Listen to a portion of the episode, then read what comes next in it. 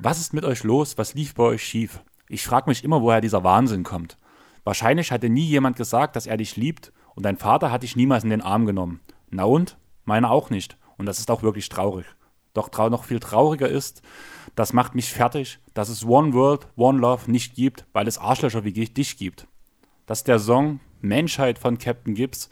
Und ihr wisst, wir haben meistens ein Scheißthema zu besprechen, wenn wir so anfangen. Oder Chris? Jo, hallo erstmal. Ja, es ist mal wieder was passiert in den USA. Passenderweise. Ja, klingt schon wieder fast gar nicht mehr so gut. Äh, fast genau dort, wo vor einem Jahr das Unglück rund um George Floyd passiert ist, wo gerade der Prozess begonnen hat und ja, in vollen Touren ist. Da hat nur 15 Kilometer entfernt vom Gerichtsgebäude, ich glaube, war es Anfang der Woche, ja, ist ein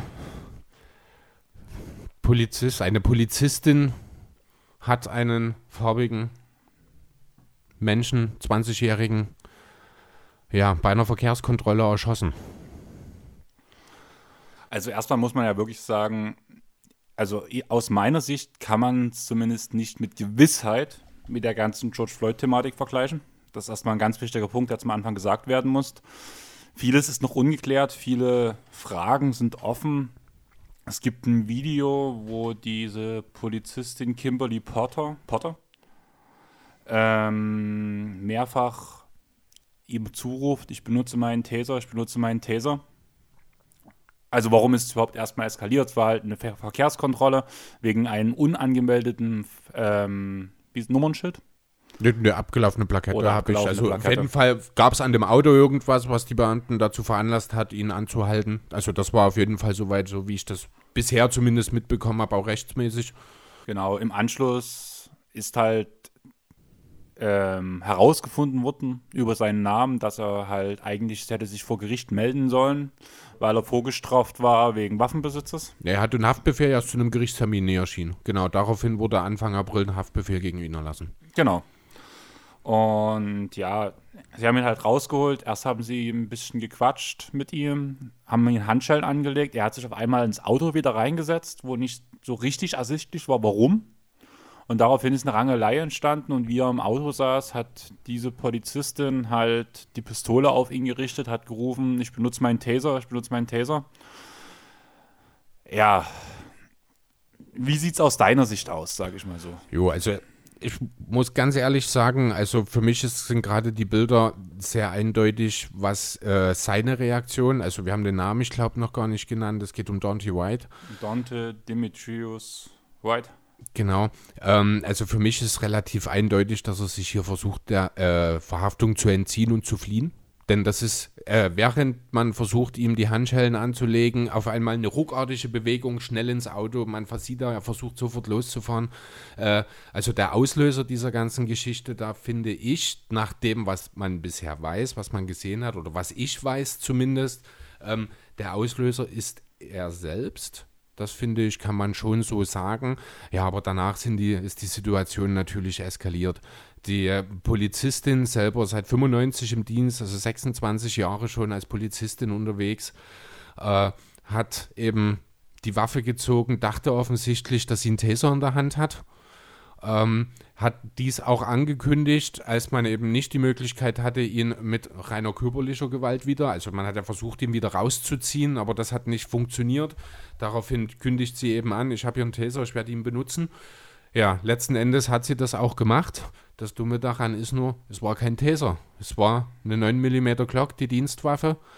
Und ja, wie die Biopsie am Ende dann eben auch festgestellt hat, ist eben genau durch diesen Schuss, diesen einen Schuss, den es auch nur gab, äh, ja, in die Brust, das ist dann die Todesursache gewesen.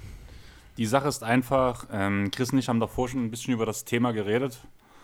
Ähm, so richtig sicher, was, wie man die Situation nun werten kann.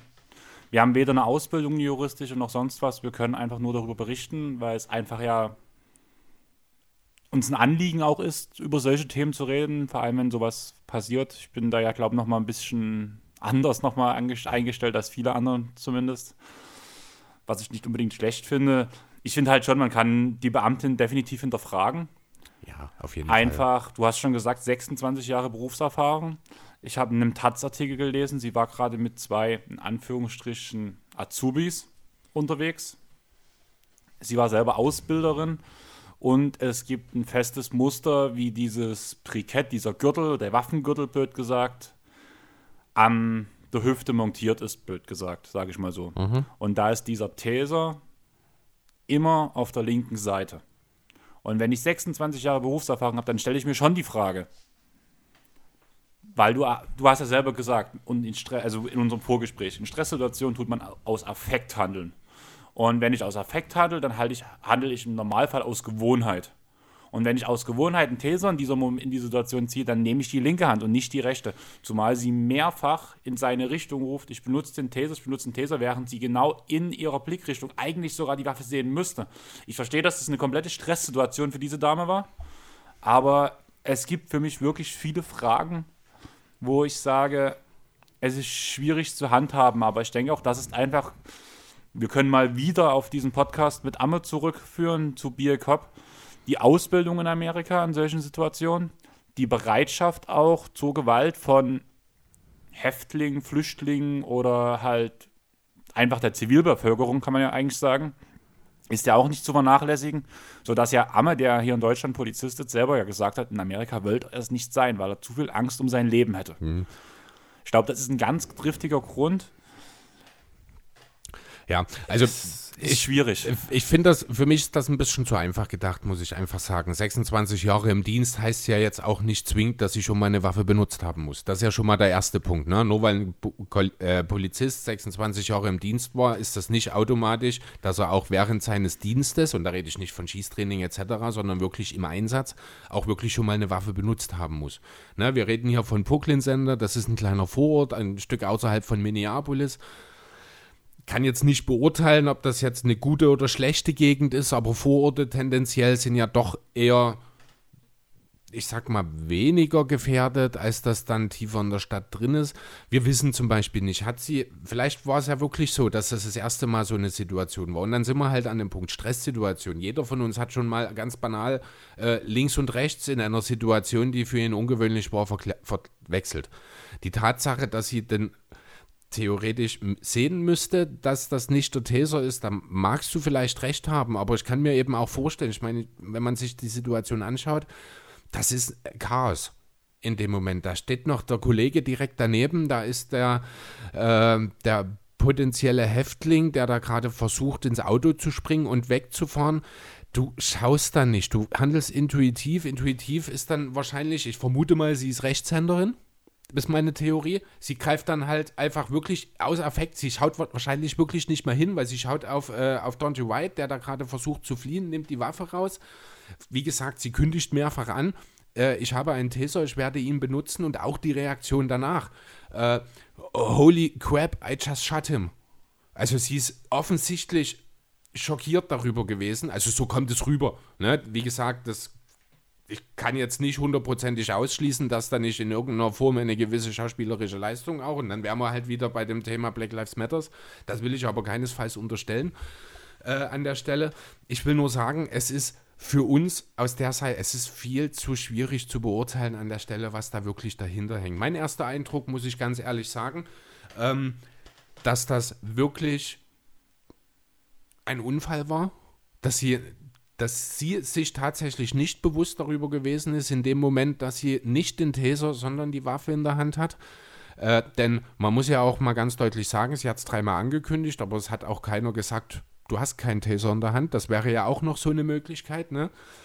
Ähm, ja, letzten Endes, die Staatsanwaltschaft hat sich jetzt dazu entschieden, Anklage wegen Totschlag zweiten Grades zu erheben. Das ist das, was bei uns wohl so ungefähr fahrlässiger Tötung entspricht. Ähm, da gibt es eine Voraussetzung dafür, für diese Anklage. Die nennt sich schuldhafte Fahrlässigkeit. Und ich finde, das trifft es in diesem Fall, zumindest mit dem, was ich bisher weiß, was ich dazu gelesen und gesehen habe, ist schuldhafte Fahrlässigkeit ein ziemlich treffender Begriff, finde ich. Ähm, ich will äh, die, die Dame auch keineswegs in irgendeiner Form in Schutz nehmen. Das darf nicht passieren. Da spielt es im Endeffekt dann auch keine Rolle, ob sie seit einem Jahr im Dienst ist oder seit 21 Jahren oder noch länger. Das ist letzten Endes, hat sie hier ganz klar einen Fehler gemacht. Das wird der guten Dame auch durchaus bewusst sein. Hat ja auch dann unmittelbar danach äh, ist sie zurückgetreten, genauso wie auch der Polizeichef äh, das dann in der Folge direkt getan hat. Damit ist es natürlich aber noch nicht vorbei. Natürlich muss sie vor Gericht, sie hat einen Fehler gemacht, dafür muss sie zur Rechenschaft gezogen werden. Es ist ein Mensch ums Leben gekommen dabei. Ähm, das, da muss was passieren, natürlich. Aber auch wenn man sich so die Medienlandschaft anschaut, wenn mich nicht alles täuscht, das ist am 11. passiert. Ist, also wir haben heute den 16. Freitagabend, das ist fünf Tage her. Und einfach, wenn man so die Medien durchschaut, es gibt im Verhältnis zu der George Floyd-Sache relativ wenig, was darüber berichtet wird. Und auch das finde ich ist für mich persönlich ein Indikator dafür, dass es eben keine rassistische Thematik ist. Ne? Ich meine, es ist völlig nachvollziehbar, dass jetzt in Minnesota wieder äh, Proteste in diese Richtung starten. Natürlich. Ich finde aber, dass es auch schwierig ist, es dann ja eine gewisse Verhältnismäßigkeit anzusetzen. Natürlich ist es halt es ist wieder ein, ein farbiger, der von, einem, von einer Polizistin in dem Fall, aber von, ja, von einem Beamten erschossen wurde. Es ist eine sehr ähnliche Situation wie die, die wir jetzt schon das eine oder andere Mal hatten. Nicht nur George Floyd, das sind ja auch andere noch ähm, gewesen. Ja, aber trotzdem ist das für mich, also für mich persönlich, mit dem Wissen, was ich bisher habe, ist das eine völlig andere Geschichte. Ähm, als George Floyd gebe ich dir eigentlich sogar recht. Das Einzige, was mich, glaube ich, davon so ein bisschen abhält, ist einfach diese Thematik Amerika. Einfach Waffengesetze und so weiter und so fort. Rassismus in Amerika ist ja auch das am meisten betroffene Land mit Russland zusammen zum Beispiel. Mhm. Und mal ganz blöd gesagt, genau diese Geschichte, genauso wie mir jetzt die Medien aufgeschnappt haben, das, was wir konsumiert haben davon. Es würden Fragen aufkommen, auch in Deutschland. Die ganze Sache aber, glaube ich, in Deutschland würden mir sagen, das war ein Versehen. Die Sache ist, in Amerika, aufgrund von den ganzen letzten Jahren, was da vorgefallen ist, denkt man halt drüber nach, kann es wirklich vielleicht Schauspielerei gewesen sein und es ist ein rassistischer Anschlag, kann man ja irgendwo sagen. Also ich ja, fällt gerade kein besseres Wort der, ein. Aber. Der Gedanke ist auch durchaus legitim. Ne? Natürlich kann man da darüber nachdenken. Aber sich jetzt hinzustellen und zu sagen, das war ein rassistischer Mord, das geht für mich viel, viel zu weit. Ja, dafür gibt es meines Erachtens nach nicht mal Indizien aktuell. Das habe ich aber im Nein. ersten Satz gleich gesagt. Ja, naja, äh, Du weißt, was ich meine. Also für mich ist das, wir werden hier wirklich warten müssen und hier kommt dann halt, du hast schon angedeutet, da ist auch wieder das Thema System äh, was halt in den USA in diesem Zusammenhang eine große Rolle spielt. Und auch wenn es dann letzten Endes darum geht, vielleicht irgendwann mal auf eine Verurteilung hinauszulaufen. Das wird eine Geschichte werden, wie ich glaube auch die George Floyd-Prozessen äh, vor einem geschworenen Gericht. Und da muss man halt auch ganz deutlich einmal sagen, da entscheiden dann zwölf Zivilisten darüber, ob jemand schuldig ist oder nicht. Wie viel das wirklich mit Recht und Unrecht zu tun hat, das möchte ich an der Stelle nicht beurteilen. Muss ich ganz ehrlich sagen, aber ich bin kein großer Fan von dieser geschworenen Geschichte. Und ich habe die Befürchtung, dass in solchen Situationen dann auch tatsächlich unter Umständen mal ein Exempel statuiert werden kann, äh, weil man eben der Meinung ist, hier eine, ja, vielleicht mal die Fakten nicht ganz so ernst zu nehmen und die Umstände zu äh, übertrieben mit einzubeziehen, sage ich mal, weil es eben eine weiße Polizistin ist, die auf einen schwarzen Zivilisten geschossen hat, weil es eben in Minnesota passiert ist, weil es in den letzten Jahren so häufig ähnliche Vorfälle gab, ähnliche auf den ersten Blick wohlgemerkt, ne? weil, wie gesagt, ich sehe das gerade hier eben schon anders. Ähm, ja, also das Problem, da, wie sagt man so schön, der Fisch stinkt vom Kopf, das ist nach wie vor der Fall, das ist das System, äh, was da in den USA, das wird halt von heute auf morgen nicht, das hat sich kulturell geprägt. Ich meine, die Waffenlobby, die NRA ist nicht umsonst so groß, das haben wir alles damals besprochen, das will ich jetzt auch nicht nochmal aufwärmen. Ähm, aber ja, sowas sorgt dann natürlich auch dafür, dass die öffentliche Wahrnehmung gerade halt im ersten Moment erstmal ganz schnell dafür sorgen kann, dass eben das Ganze auch schnell ins Negative kippt. Ähm, ja, und auch, wie gesagt, die Proteste jetzt, die mögen durchaus ihre Berechtigung haben, aber es geht halt auch schon wieder in eine Richtung, die schon wieder gefährlich ist. Das sind dann eben nicht mehr nur Proteste. Wenn dann auch ein Joe Biden sich hinstellen muss und sagen muss, Leute, hört doch bitte auf zu plündern. Proteste ist völlig okay, aber gewaltlos, dann ist das schon wieder ein Punkt, wo man aufpassen muss, dass das Ganze nicht zu schnell zu sehr eskaliert. Ja, es gab ja auch schon Steinanschläge auf die Polizeiwache und alles. Das ist ja, ja. alles schon wieder passiert, muss man ja ganz ehrlich sagen. Eben. Was im Endeffekt rauskommt, ich würde auch sagen, viel mehr können wir auf das Thema nicht eingehen. Ich würde einfach bloß zur Vollständigkeit halber, diese Kimberly Potter hat sich mittlerweile auf Kaution freigekauft für 100.000 Dollar. Ob das so eine kluge Entscheidung ist, wage ich auch so ein bisschen zu bezweifeln, auch für ihre eigene Sicherheit. Ja, hm, da ja, gut. Du hast vor der Polizeiwache gerade ja. tausende Leute stehen, die mit Steinen auf die Polizeiwache ich, ich werfen. Bin, ich bin mir ziemlich sicher, die wird jetzt nicht zu Hause sitzen, sondern irgendwo auch äh, entspre mit entsprechender Unterstützung. Ich weiß nicht, ob es dann die Polizeigewerkschaft ist oder ob sie im MNRE selber Mitglied ist. Also da wird die, Unter äh, die Unterstützung da sein, zumal ja diese 100.000 Euro sicher auch nicht aus der eigenen Tasche gezahlt wurden. Das ist ja dasselbe auch wie äh, vor einem Jahr bei Chopin und Co. Jo. Also, also auch ein Grund, warum wir es ansprechen, die Spiele oder das Spiel von Timberwolves, Timberwolves wurde ja abgesetzt, einen Tag später ähm, nachgeholt zu einer angenehmen Uhrzeit. Aber alle Profiteams aus Minnesota haben an dem Tag danach einen Spielbetrieb eingestellt, kann man ja. noch dazu sagen. Das ist gleich ein interessantes Thema. Richtige Statements, außer von Pop, habe ich nicht gehört. Und Pop hat auch bloß sowas hat das in die Richtung gesagt, es ist schon wieder passiert. Ja, weil, also ich denke auch, weil halt sich viele äh, schon da auch selbst so ein bisschen sensibilisiert haben und eben erstmal warten, weil es ist ja dann doch relativ schnell auch bekannt geworden, was die Hintergründe sind und dass da eben man äh, eventuell sich vielleicht damit auch ein Eigentor schießen kann, wenn man da jetzt zu radikal irgendwelche Aussagen tätigt, weil man eben äh, eine gewisse Öffentlichkeitswirksamkeit hat. Ja, unsere ne? öffentliche Wirksamkeit haben jetzt abgestellt. Ich denke. Also ich wüsste jetzt auch nicht, es ist, viel mehr gibt es jetzt dazu, ich glaube nicht zu sagen. Äh, mal schauen, wie sich die Sache entwickeln wird. Vielleicht gibt es irgendwann nochmal neue Erkenntnisse, die uns dazu bringen, dass wir da nochmal drüber reden. Aber ich denke, jetzt für den Moment äh, reicht mir das auch, weil es ist doch auch wirklich kein schönes Thema. Und ich ja. bin nach so vielen Wochen endlich mal wieder hier. Ja, du hast mich schon vermisst, oder? Ja, natürlich. Nach den Zickereien, die wir zwischendurch hatten. ja, aber genau das hat Friedel vermisst unseren Plausch zu zweit, mal ohne Gäste, hat er gestern noch gesagt zu uns. Er genießt ja. das eigentlich, wenn wir bloß mal zu zweit sind und uns gegenseitig die ganze Zeit dissen. und ja, Friedel, das ist jetzt für dich. Chris, wie war deine Woche? Ach, laber doch nicht, du Blödmann. Rede. Ich dachte, wir dissen uns. Ja, nee, ähm, ich hatte Spätschicht die Woche. Ich habe mir gedacht, kannst du ein bisschen NBA gucken. Ich habe es probiert.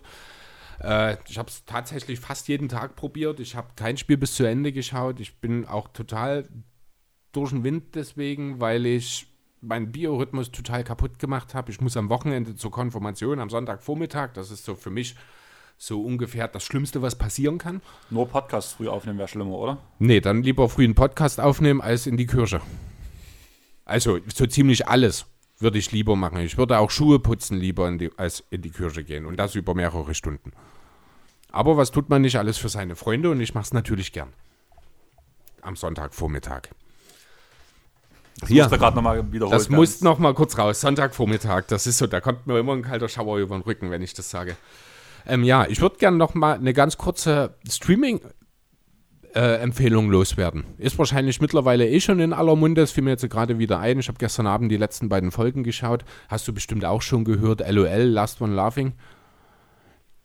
Super, super lustiges Format, moderiert oder ja, doch moderiert, koordiniert von Michael Bulli-Herbisch. Geht es darum, er hat zehn Comedians eingeladen, die für sechs Stunden in einen Raum gesperrt werden also in einem Raum ist schon, also eigentlich in einem Apartment, da gibt es auch jede Menge zu essen und jede Menge äh, ja, Materialien, die sie verwenden können. Und es geht darum, keiner darf lachen. Jeder hat zwei Leben. Wer in diesen sechs Stunden das zweite Mal lacht, der ist raus. Unter anderem sind mit dabei äh, Mirko Nonchev zum Beispiel, Anke Engelke, Caroline Kebekus, Thorsten Sträter, Wiegald Boning. Sind jetzt so, also zehn Leute sind es insgesamt, alles relativ bekannte deutsche Comedians, wenn man sich da ein bisschen auskennt. Kann ich wirklich nur jedem empfehlen. Es gibt sechs Folgen, quasi eine Folge für jede Stunde. Äh, die Folgen sind dann allerdings nur etwa eine halbe Stunde lang. Also man kann das auch durchaus mal an einem Abend in drei Stunden sich anschauen. Ich habe so herzhaft gelacht. Ich habe gestern die letzten beiden Folgen äh, geschaut, weil die jetzt erst getroppt sind. Kann ich nur jedem empfehlen. Ich glaube, ich habe auch ein bisschen für den Unmut meiner Nachbarn gestern gesorgt, denn ich habe es zwischen Mitternacht und um eins geschaut und ich war schon sehr laut beim Lachen. Also, falls ihr was Lustiges sehen wollt, gerade auch als Kontrast zu unserem Einstiegsthema, Last One Laughing auf Amazon Prime. Kann ich super empfehlen. Ja, also das ist für die, die kein Niveau haben, die können sich das gerne angucken. Das ist, die, das sagen die Leute, die keine Ahnung haben, wovon ich gerade rede, denn ich schwöre dir, du würdest auch lachen, dir würde es auch gefallen. Also ich habe noch keinen erlebt mittlerweile, äh, der da gesagt hat, das ist totaler Blödsinn, das schaue ich mir nicht an. Du kannst auch gerne dich einfach mal mit hinsetzen und dann, also dich dazu hinsetzen und selber versuchen, nicht zu lachen. Mach einfach mal. Wenn, dann würde ich das als Challenge nehmen und das mit ja, Freunden genau. zusammen machen. Genau, das habe ich auch. würde ich mich definitiv äh, nicht hinsetzen. Also ich habe es jetzt zur Unterhaltung, habe ich es mir halt angeschaut und weil es mir halt auch schon verschiedene empfohlen hatten. Ich habe aber auch schon mit einer Freundin ausgemacht, wenn dann ein bisschen Zeit ins Land gegangen ist, schauen wir uns das nochmal zusammen ein Stück an und machen die Challenge draus. Ich habe schon gesagt, ich schaffe dann 20 Minuten, aber auch nur, weil ich 200 Leben habe. Weil es halt wirklich super lustig ist. Aber Thema interaktives Fernsehen. Also eigentlich wäre das ja wirklich der Idealfall. Du setzt dich mit Freunden zusammen oder mit einem Freund momentan halt mhm. und hast halt, spielst halt mit, wer als erstes lacht. Ähm, damals, wo ich so 14 war ungefähr, gab es diese Dokumentation, die war auch auf lustig gemacht, Anleitung zur sexuellen Unzufriedenheit. Kennst du das? Ich habe das auf jeden Fall schon mal gehört. Ob ich es mir angeschaut habe damals, weiß ich nicht, aber es ist mir ein Begriff. Das gab es auf jeden Fall auch. Das wurde zwei oder dreimal sogar bei den Filmnächten am Elbufer vorgestellt. Für die Leute, die jetzt nicht aus Dresden sind, du hast halt eine riesengroße Promenade für die, mit Sitzbänken, blöd gesagt. Da wird eine riesen Kinoleinwand draufgebaut. Wenn du an der Kinoleinwand vorbeiguckst, siehst du die Skyline von Dresden, diese Altstadt-Skyline, die ja eigentlich in Deutschland schon berühmt ist, würde ich sagen. Ja, ich denke auch, die Filmnächte sind mittlerweile auch über Dresden hinaus relativ bekannt. Nicht, dass es jeder kennt, aber. Zumindest die Filmnächte am Elbufer. Genau. Und diese, dieser Film funktioniert vom Prinzip her so. Du wirst halt eingeteilt. Damals bei den Filmnächten war es direkt so: es gab einen Eingang für Frauen, einen Eingang für Männer. Mhm. Und die haben sich jeweils nicht gesehen. Okay. Und normalerweise, wenn du halt das zu Hause guckst, dann erklärt ihr dir in der Dokumentation, hier, ihr müsst euch jetzt so trennen, dass ihr euch gegenseitig nicht seht. Männlein, Weiblein bitte getrennt voneinander.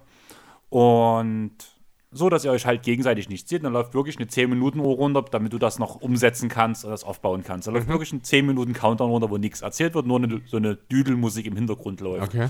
Und dann erzählt er halt, wo eine sexuelle Unzufriedenheit herkommen kann und wie das alles funktioniert. Und er redet mit dir und sagt dann, wenn sie sich, wenn sie zum Beispiel ein bis zweimal pro Woche Sex haben, dann summen sie jetzt oder wenn sie ein bis zweimal im Monat Sex haben, dann summen sie jetzt. Und dann hast du halt von so zwei Seiten immer dieses mm. Macht extrem viel Spaß, okay. muss ich sagen. War, also wie gesagt, ich war 14, vielleicht war da der Humor noch ein bisschen ja, einfacher. Ja, dann nimmt man das auch noch ein bisschen anders war, ja. Aber war trotzdem eigentlich ganz cool. Bei mir gibt es sonst von der aktuellen Woche sonst zu sagen, Chris sieht es schon, mein ja. Finger ist nur noch getaped, da ist nicht mal mehr ein Verband drum. Ist total langweilig gerade. Also ich, das ist ja nicht mal halb so cool, wie ich es erwartet habe. Ja, als ich das erklären wollte, ist ja halb schlecht geworden. Ja, weil ihr es offenbar auch alle komisch erklärt. Auch Kami am Telefon hat mir was vom halb vom fast kopflosen Nick erzählt. Also das sehe jetzt nicht so aus. Ja, weil es auch schon wieder sehr gut verheilt ist, muss ja, ich sagen. Also sie haben es halt erst genäht, danach haben sie das nochmal getebt, nachdem die Fäden gezogen wurden. Dann wird das halt wirklich gut verheilt. Mittlerweile siehst du nur noch den Ersteinschnittspunkt, wenn du dieses Tape nicht mehr drum hast. Also okay. Ist wirklich gut verhalten, bis jetzt vor allem narbenfrei, da war ich überrascht. Oh, ist doch schön. Und dementsprechend geht mir es auch wieder gut. Seit Mittwoch kann ich wieder NBA 2K zocken. hab gestern halt mich mit Friedel getroffen, einem unserer Hörer. Und wir haben tatsächlich von so 19, 19.30 ungefähr bis um gestern 1 Uhr. noch, äh, vorhin war es noch 18.30 Dann war es 18.30 ist mir auch egal. Bis zum Spielbeginn gestern Abend geguckt. Also 1.30 Uhr ging es, glaube ich, gestern los. Mhm. Also für euch schon, wir haben jetzt gerade Freitag. Und haben die verlorenen Erfahrungspunkte aufgeholt, würde ich sagen. Also J.R. Smith ist wieder in greifbare Nähe gerückt. Juhu. Und ja, sonst, was gab's Neues? Wir haben es in unserer Story gepostet, wir wurden in der Five erwähnt. Ja, Ob das nun alles so seine Richtigkeit hat, ist so ein bisschen tricky, sage ich mal. klar. Ja, wir sind ja auch voll während Corona entstanden. Ja, gut, das mag sein. Ja, ja, ja, nee, eigentlich gibt es uns schon vorher, das stimmt. Ein aber, halbes Jahr. aber trotzdem gehören wir schon noch, wir sind immer noch Sophomores, von daher gehören wir schon noch zu den Neulingen, das ist Ja. schon okay. Dann würde ich auch trotzdem direkt einen Shoutout verteilen an den Rookie, der ein Rookie, der eigentlich dieses Jahr das Rookie of the Year Projekt gemacht hat und keine Erwähnung in, in der Five gekriegt hat. Wen meinst du? Leon. Ja. Elijah ja. Erben fehlt völlig. Ja. Und das ist für mich, also ich weiß nicht, wie du dazu stehst, aber für mich ist Leon der Podcast, der definitiv mit seinen 30 und 30 das Rookie of the Year Case klar für sich entschieden, entscheiden konnte. Habe ich mir nie Gedanken darüber gemacht, um ehrlich zu sein. Hättest du in deinem allerersten Jahr als Podcaster 30 Tage, 30 Podcasts gemacht? Nein. Das würde ich auch jetzt nicht machen. Das wirst du mit mir auch in den folgenden Jahren nie erleben. Von daher ist das eine fiese Frage. Und deswegen hat er dieses Case halt gemacht, weil Lamello Ball hat auch immer ein bisschen mehr gemacht als wahrscheinlich irgendwelche Ende der zweiten Runde. Und deswegen ein riesen Shoutout an Leon, würde ich sagen. Ja, auf jeden Fall. Du Kann da auf jeden Fall reinhören und reinlesen. Genau, macht Genau. gute Sachen da, Leon. Du bist mein Rookie of the Year im Podcaster-Game. Und ich freue mich auf viele Projekte mit dir weiterhin. Und dass wir natürlich am besten heute Abend noch, ich weiß gar nicht, ob du jetzt schon geantwortet hast, dass wir zusammen NBA dann noch später gucken. Mhm. Aber ich würde sagen, wenn wir vom Rookie of the Year reden, kommen wir zu jemandem, der aus der Liga rausgeht, oder? Okay. Um den Umschwung wieder Ach so, von positiv ja. zu negativ zu kommen. Ja, du bist äh, bei, bei der einer der letzten Buyout-Akquisitionen der Netz gerade, oder? Genau, wir ja. müssen, also wir haben echt ein paar tricky Themen, Es muss ich ist sagen. Echt eine schwierige Ja, Woche wir- gewesen, ja. Wir müssen, also dafür, dass wir eigentlich gar nicht wussten, was wir reden sollen, ist am Ende doch relativ viel geworden, auch dank euch. Wir haben ja einige Hörerfragen bekommen. Mhm. Aber am Ende ist irgendwo, müssen wir das versuchen so zu verpacken, dass es ein Auf und Ab der Gefühle sein wird, weil wir können euch nicht die ganze Zeit zum Weinen bringen, dann schaltet ihr möglicherweise noch ab. Jo, und zum Lachen bringen wir euch eh nie, von daher. Ja, wenn ihr Chris sein Gesicht sehen würdet, dann würde das funktionieren mit dem Lachen, aber Ja, das sonst ist, weil ich dich die ganze Zeit skeptisch angucke. Mittlerweile ist das schon aus Prinzess schon Tradition geworden. meinst du, hast so, ha- ähm, das ist mittlerweile versteift und du rennst immer so durch die Gegend. Ja, nur wenn ich dich sehe. Ach so, sehr Das schön. ist so diese, diese Grundskepsis dir gegenüber, die sich mittlerweile manifestiert hat, weißt du? Ach, das freut mich aber. ja, was hast du zu Marcus Aldridge zu sagen? Ähm, ja, ich weiß gar nicht genau, ob ich mich freuen oder mich ärgern oder traurig drüber sein soll, weil eigentlich freue ich mich, dass es schnell erkannt wurde und er entsprechend die äh, Konsequenzen daraus wirklich mit Fokus auf seine Karriere oder vielmehr auf seine Gesundheit natürlich und auf seine Familie gelegt hat. Das meine ich damit, mit ob ich mich freuen soll, so ein bisschen wie bei Caris LeVeur sozusagen. Eine ähnliche Situation, wo man damals äh, das Karzinom entdeckt hat. Ja, ist natürlich trotzdem eine sehr, sehr traurige Geschichte, jetzt so von hier auf jetzt seine Karriere beenden zu müssen.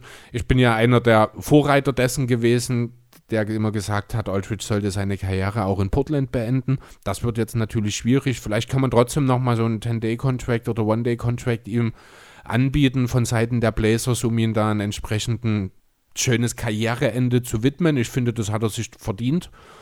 Ähm, bin mir sicher, dass da auch schon womöglich sogar Terry Stotts da schon mal in, was in diese Richtung innerhalb der Organisation gesagt hat. So schätze ich ihn jedenfalls ein. Das wäre eine schöne Sache.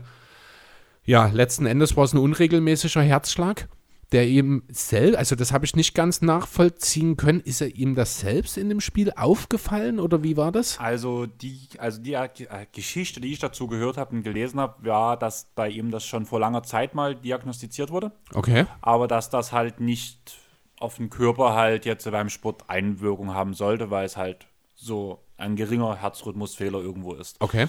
Während des Spiels hat er halt gemerkt, dass sein Herz relativ schnell schlägt und dann kam aus das Zitat aus seinem Brief die Nacht, die schlimmste Nacht seines Lebens, Ja, wo er es genau. extrem mitbekommen hat, worauf er sich testen gelassen hat und da kam halt raus, dass er da diesen Herzrhythmusfehler dann im Endeffekt hatte. Okay. Ich weiß ja zum Beispiel, mein Vater hatte ja auch schon mal einen Herzinfarkt und der hat das auch beschrieben, dass sein, also wie als wenn, du's- wenn du einen Dauersprint gemacht hättest, bis ans Ende deiner letzten Kräfte, wenn dein Herz so krass pumpte, als würde es ja aus der. Brust rausspringen. Wahnsinn. Mit dieser Erklärung, so wie er geredet hat, würde ich mir es am ehesten so erklären, so wie es mein Vater mir auch gesagt hat damals. Okay. Ja, also ich möchte da definitiv auch nicht mit ihm tauschen an der Stelle mit Lamarcus Aldridge. Das ist auch, das Herz ist auch nie eine leichte Sache. Da muss man halt immer super, äh, super hot drauf achten, weil ja, ohne Herz geht es nun mal nicht. Ja, und wenn das mal nicht mehr schlägt oder besonders schnell schlägt, dann ist da irgendwas nicht in Ordnung. Deswegen auch wirklich, ähm, ja gut, wie gesagt, äh, nach dieser Nacht gab es keine Alternativen mehr, da muss er untersucht werden. Ähm, ja, aber dann halt auch wirklich so schnell und so klar diesen Cut zu ziehen, da finde ich, da gehört auch einiges dazu. Gerade wenn ich dann halt auch an den Chris Bosch zum Beispiel denke, der hat ja Jahre noch gekämpft. Äh, unter anderem ja dann auch nicht mehr unbedingt immer im Guten mit den Heat damals, die ihn auf Teufel komm raus nicht spielen lassen wollten, was auch völlig richtig war, während Bosch versucht hat, sich teilweise, ich weiß nicht, ob es dann letzten Endes wirklich so weit kam, aber zumindest mit den Gedanken gespielt hat, sich ja sogar einzuklagen äh, in den Spielbetrieb. Ähm, ja, ich will ja spricht, nicht. Also ich will jetzt nicht sagen, dass das eine schlechte Eigenschaft von Chris Bosch ist. Ne? Das ist auch eine Form von Ehrgeiz, die, vor der ich auch größten Respekt habe.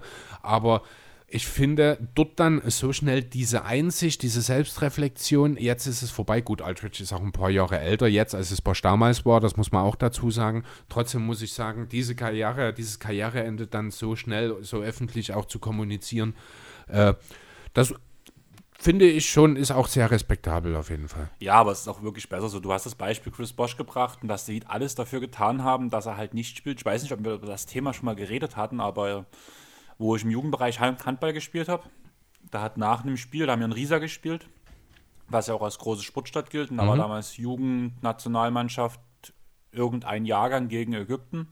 Und da hat aus, einer von den Ägyptern hat sich wahrscheinlich in den kühlen Temperaturen hier eine Grippe eingefangen, hat dann trotzdem gespielt und ist bei der Wärme umgekippt und ist gestorben. Wahnsinn.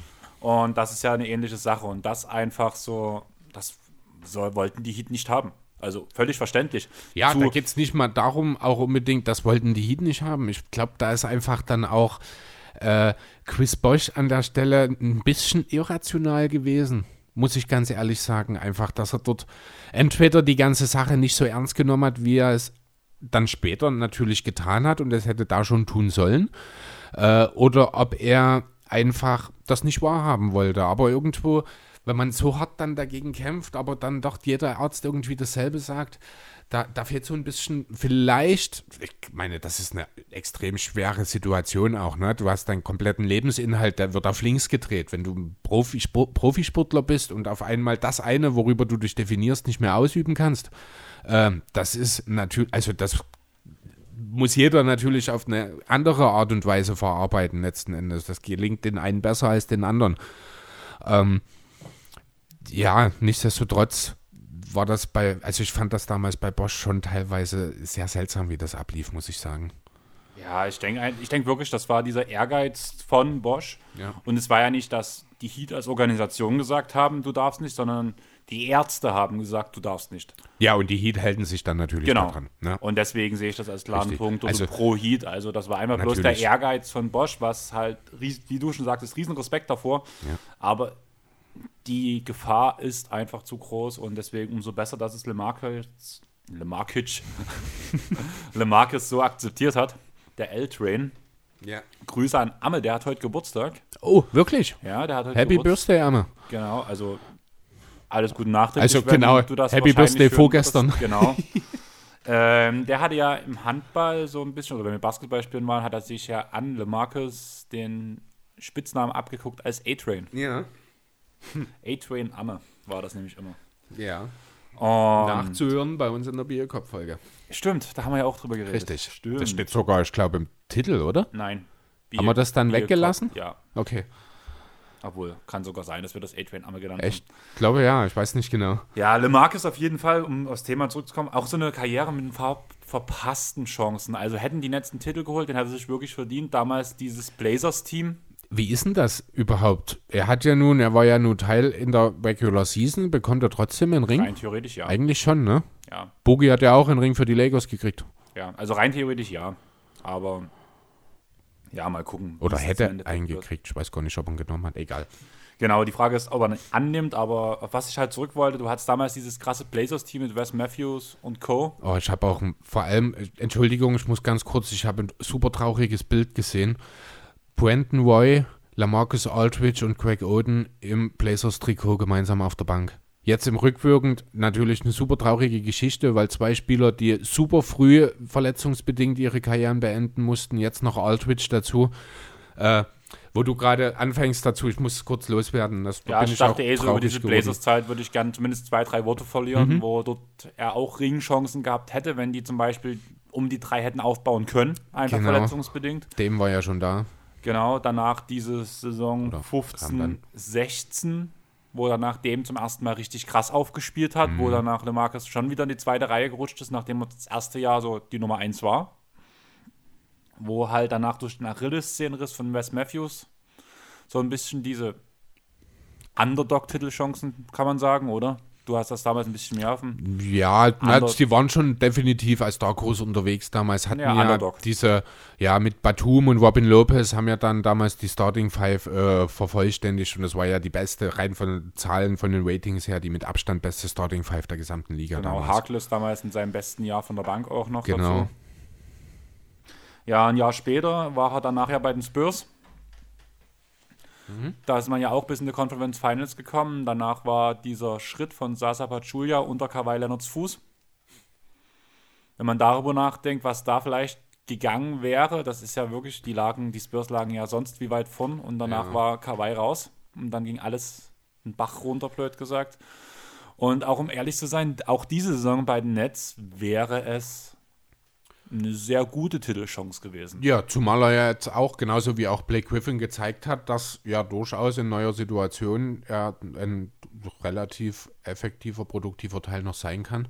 Äh, was man ihm ja so ein bisschen, ich auch, muss ich Für ehrlich sagen. Ja, was in den Playoffs dann daraus wird, das muss man schauen, aber das sind halt auch beide und ich bin auch sicher, dass beide in den Playoffs, also jetzt halt nur noch Blake, aber äh, beide ihre Minuten gesehen hätten, weil sie halt schon durchaus ein bisschen mehr bringen als nur äh, einen Körper und im Falle von Aldridge einen Midranger, weil es halt auch ein recht kluger Spieler ist, der auch den Ball laufen lassen kann. Griffin ist ohnehin ein toller Playmaker von seiner Position. Also die wären auch in den Playoffs einen gewissen Wert oder hätten einen gewissen Wert gehabt. Alleine schon, weil sie dort schon gestanden haben.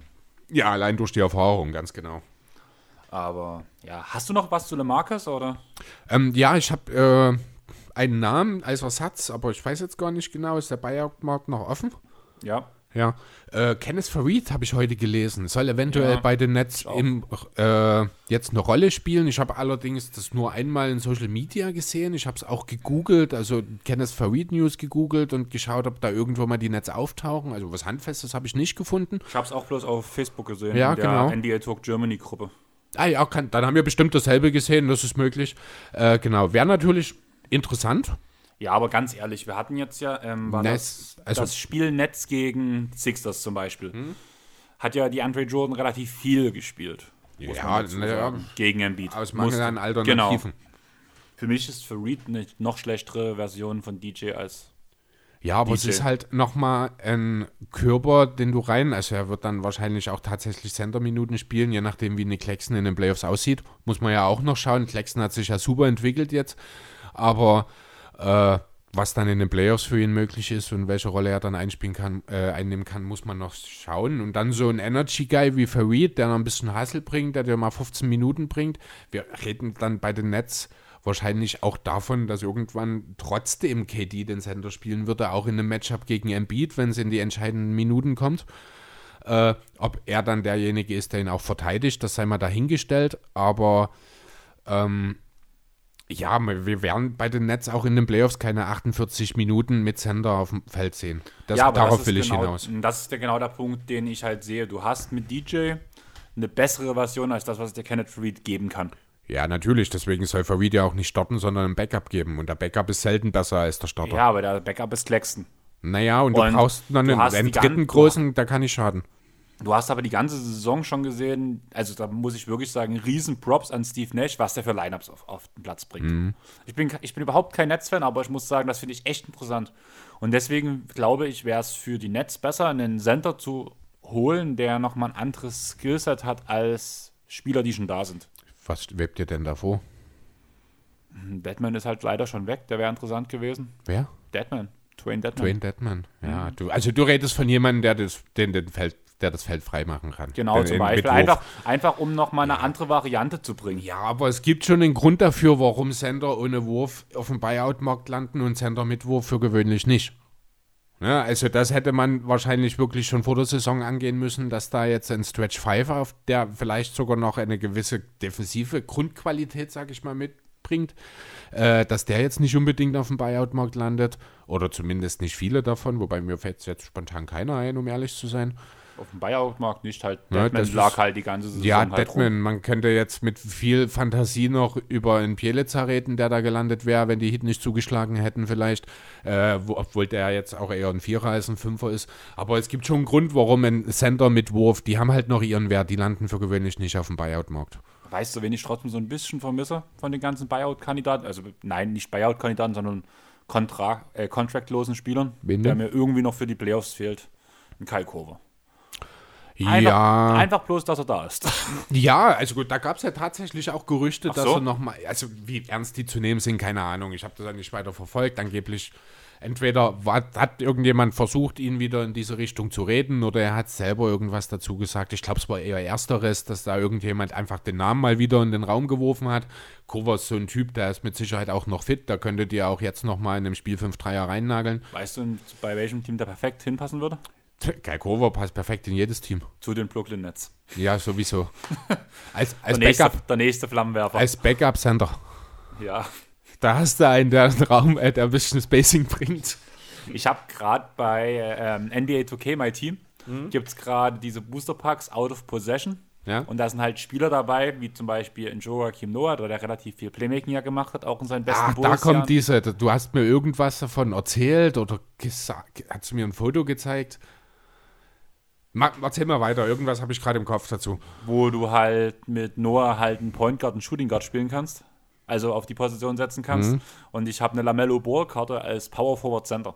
Okay. Ja, der ist der beste äh, Rookie, äh, was das Rebounding angeht. Ne? Ja, war ich auch überrascht. Aber deswegen Aber- kam davon kommt halt dieses Out of Possession Karte und das Position bitte.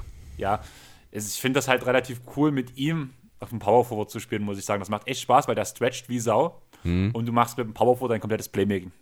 Ja, das kenne ich. Das habe ich mit Ben Simmons. Wenn ich eine Karriere, wenn ich hier eine My GM oder eine My League oder sowas mit Simmons mit den Sixers mache, den stelle ich ja auch immer auf die vier.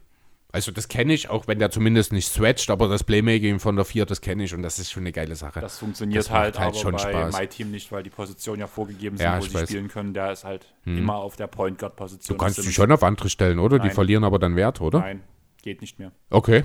Das war gerade, es ging glaube ich vor drei Jahren noch und Ja. Ben Simmons war glaube ich sogar der Spieler, warum es abgeschafft wurde.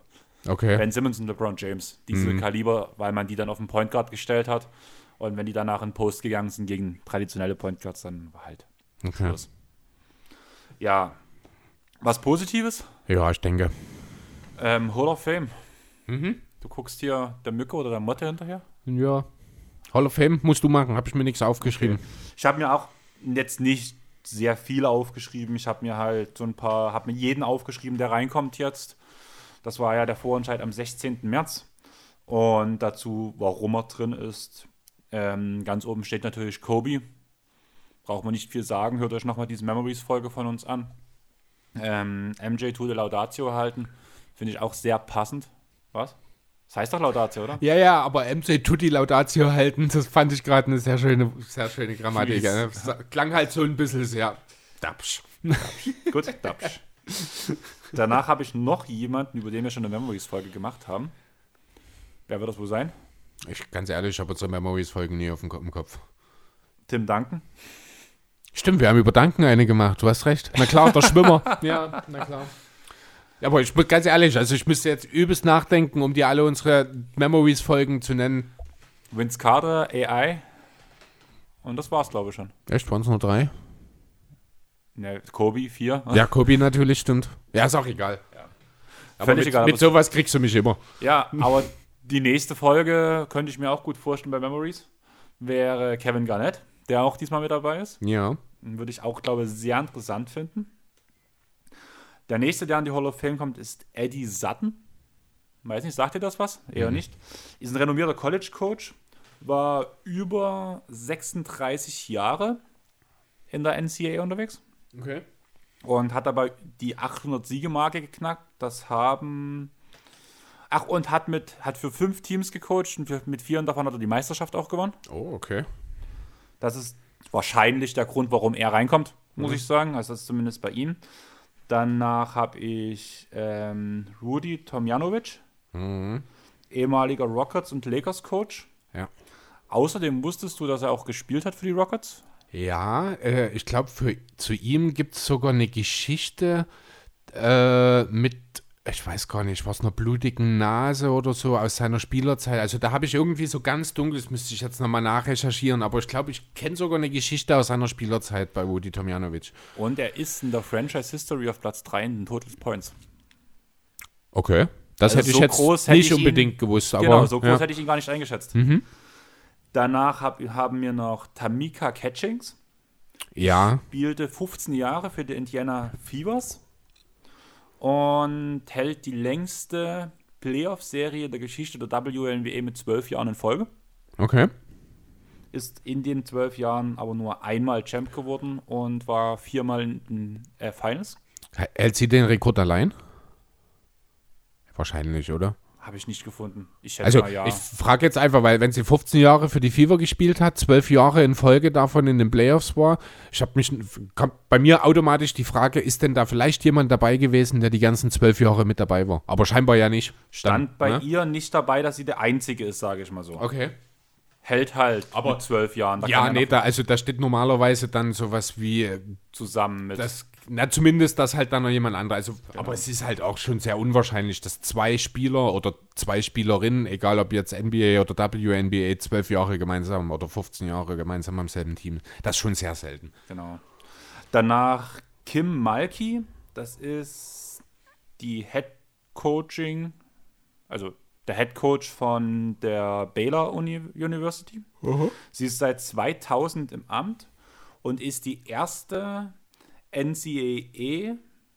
NCAA-Person im Damenbasketball, die gleich die Spieler, Trainer und Co-Trainer waren, damit die nationale Meisterschaft gewonnen hat. Gleichzeitig. Nein, Nee, sie, hat, geht ja nicht. sie, hat als, sag sie hat als Spieler eine College, nationale mhm. Meisterschaft, als Co-Trainer und Okay. als Head Coach. Und aber immer mit der Baylor University. immer mit Baylor, Das genau. ist cool. Danach haben wir noch Barbara Stevens. Mhm.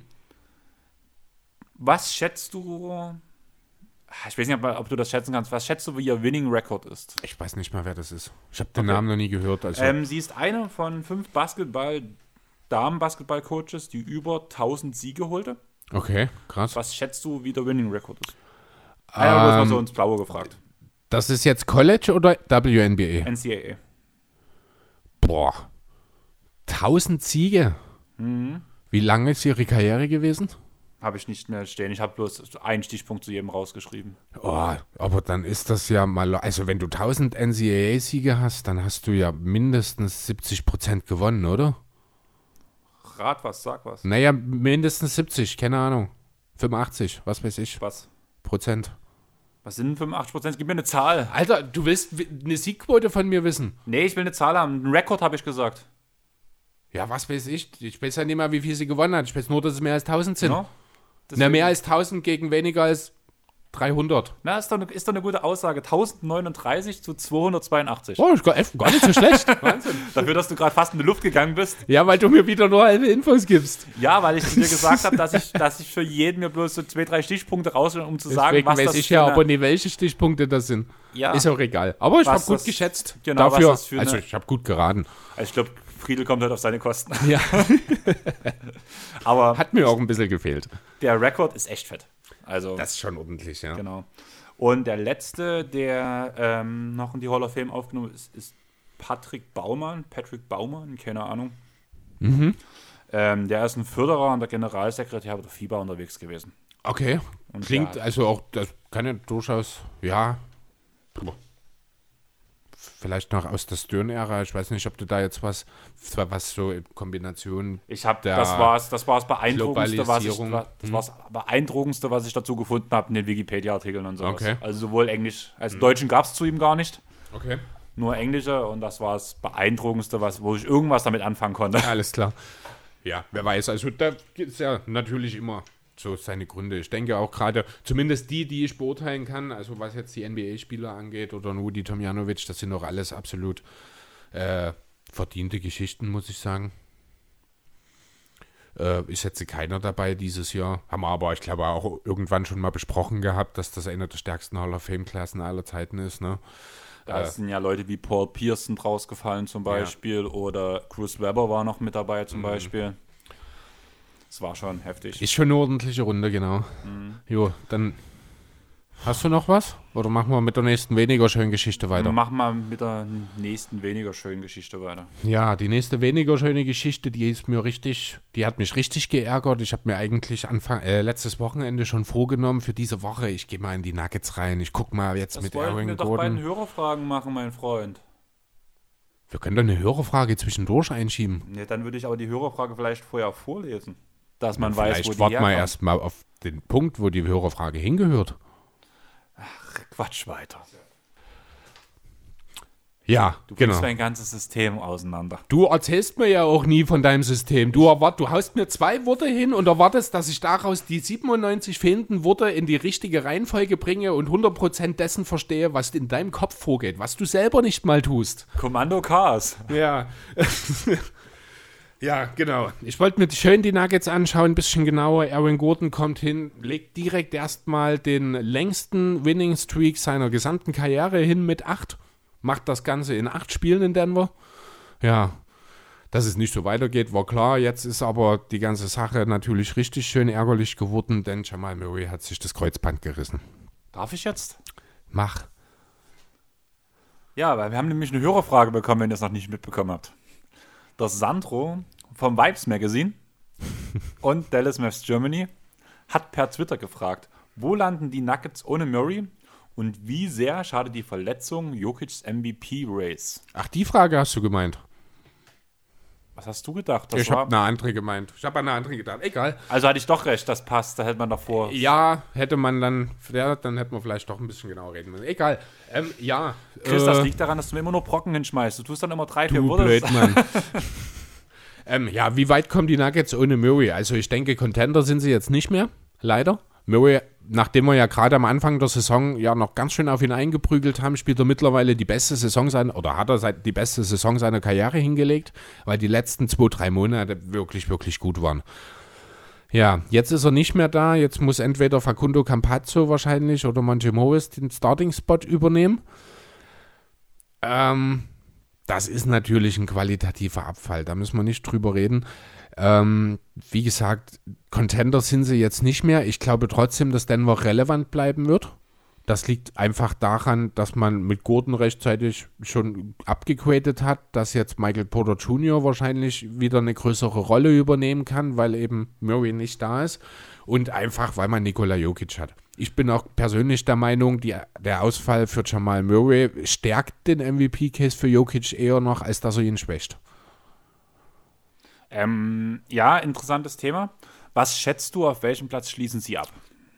Das ist halt total schwierig. Jetzt aktuell stehen sie auf vier, haben sich da auch mittlerweile ein kleines Polster. Die Lakers, gut, Anthony Davis ist jetzt wieder freigegeben für Vollkontakt. Der wird, denke ich, in den nächsten Tagen dann auch wieder zurückkehren. Äh, ansonsten, ich kann es mir nicht wirklich vorstellen, wenn ich ehrlich sein soll, dass die Blazers oder Mavs die Nuggets noch abfangen. Dafür ist einfach auch das System der Nuggets zu sehr auf die Breite ausgelegt, weil du halt ja auch den perfekten Mann mit Jokic hast, der eben äh, immer seine Mitspieler besser macht, auch wenn der wenn sie halt vielleicht nicht mehr Jamal Murray heißen. Also ich denke, Denver wird sich am Ende trotzdem mit Heimvorteil in die Playoffs bewegen, wird dann je nach Matchup aber eventuell tatsächlich in der ersten Runde die Segel streichen müssen. Äh, ich denke da potenziell tatsächlich ein 4-5-Matchup zwischen den Blazers und den Nuggets aktuell. Da sehe ich dann schon, dass Wo für die... siehst du da die Lakers? Wenn AD jetzt Dahinter. wieder zurückkommt? Ja, das muss man halt noch schauen. Also er ist jetzt freigegeben, ob er jetzt auch gleich zurückkommt, muss man noch schauen. Nach aktuellen Stand sehe ich die Blazers vor den Lakers aktuell noch, muss ich sagen. Ähm, und dann werden halt die Lakers auf mit Glück auf sechs, vielleicht auch nur auf sieben, wenn der Dallas nochmal kommt, keine Ahnung, so in dem Bereich. Äh, kann natürlich auch sein, dass die Lakers sich dann noch nach vorne schieben, am Ende selbst auf vier einreiten und dann vielleicht gegen Denver die erste Runde spielen. Da wäre es sowieso Schluss. Also da wäre es auch mit Murray extrem schwer gewesen für die Nuggets. Aber ohne Murray sehe ich halt auch die Mavs und die Blazers in einer Playoff-Runde wahrscheinlich den Ticken stärker. Also wenn du jetzt, äh, wenn ich jetzt von deinen Punkten ausgehe, dass die äh, Nuggets auf Homecourt bleiben, mhm. muss ich ganz ehrlich sagen, habe ich mir so aufgeschrieben, dann kann ich mir gut vorstellen, dass der Case von Jokic nur noch stärker werden würde und da er damit eigentlich safe der MVP der aktuellen Saison werden sollte. Ja. Allerdings habe ich eher das Gefühl, dass sie aus dem Homecourt rausfallen und dann werden wir wieder bei dieser Russell Westbrook-Diskussion. Ein Team auf diesem Platz hat für mich keinen MVP zu stellen. Ja. Vor allem, wenn jetzt ein Joel Embiid die restlichen Spiele weiter durchspielt und dominiert. Das würde dich wahrscheinlich freuen, dass ich das sage, dass ich dann Joel Embiid ganz klar dort sehe. Ja, es gibt doch keine Alternative. Ja, aber. Ja, also. Dass ich dir mal Honig ums Maul schmiere. Das ist kein Honig. Also, wenn du mir Fakten hinlegst oder was Offensichtliches sagst, dann fang bitte nicht an, mir damit zu, mir das als Honig ums Maul zu schmieren zu verkaufen. Vielleicht funktioniert, dass du mich wieder ein bisschen mehr machst. Ich guck dich nur noch skeptischer an, wenn du so einen Quatsch machst. Ja, aber allerdings sehe ich halt zum Beispiel die Nuggets aus dem Homecourt halt rausfallen. Also klar, man hat auf die Blazers vier Siege Vorsprung, auf die äh, Mavs fünf Siege. Mhm. Auf die Lakers ist es halt bloß einer, wenn Anthony Davis relativ schnell zurückkommt, sehe ich sie auch momentan definitiv stärker als die Nuggets. Ja, gut, muss man schauen, ob dann mit nur AD, nur in Anführungszeichen natürlich, ob das dann schon reicht für die Lakers, um dann nochmal eine Serie zu starten. Er muss natürlich auch erstmal reinkommen. Der ist jetzt auch knapp zwei Monate raus. Ich glaube, das ist, der wird auch nicht von hier auf jetzt wieder äh, der sein, der. Entschuldigung, mal kurz durchatmen. Äh, der sein, der er vor allem in der letzten Saison war. Ich meine, die hat jetzt keine überragende Saison bisher gespielt. Äh, ich glaube auch unabhängig von der Verletzung, wir haben ja alle AD als Defensive Player of the Year gesehen und das mehr als Achievement Award für die Vorsaison und die Playoffs und die Bubble beziehungsweise eher gesehen. Äh, ich glaube, darüber hätte trotz, äh, hätte auch ohne Verletzung im Laufe der Saison keiner mehr geredet, weil er einfach keine übermäßig gute Saison gespielt hat. Für seine Verhältnisse wohlgemerkt. Und was für Denver noch positiv dazu kommt, ist ja, dass ähm, die Mavs und die Lakers jetzt noch zweimal gegeneinander spielen bis zum Saisonende. Direkt.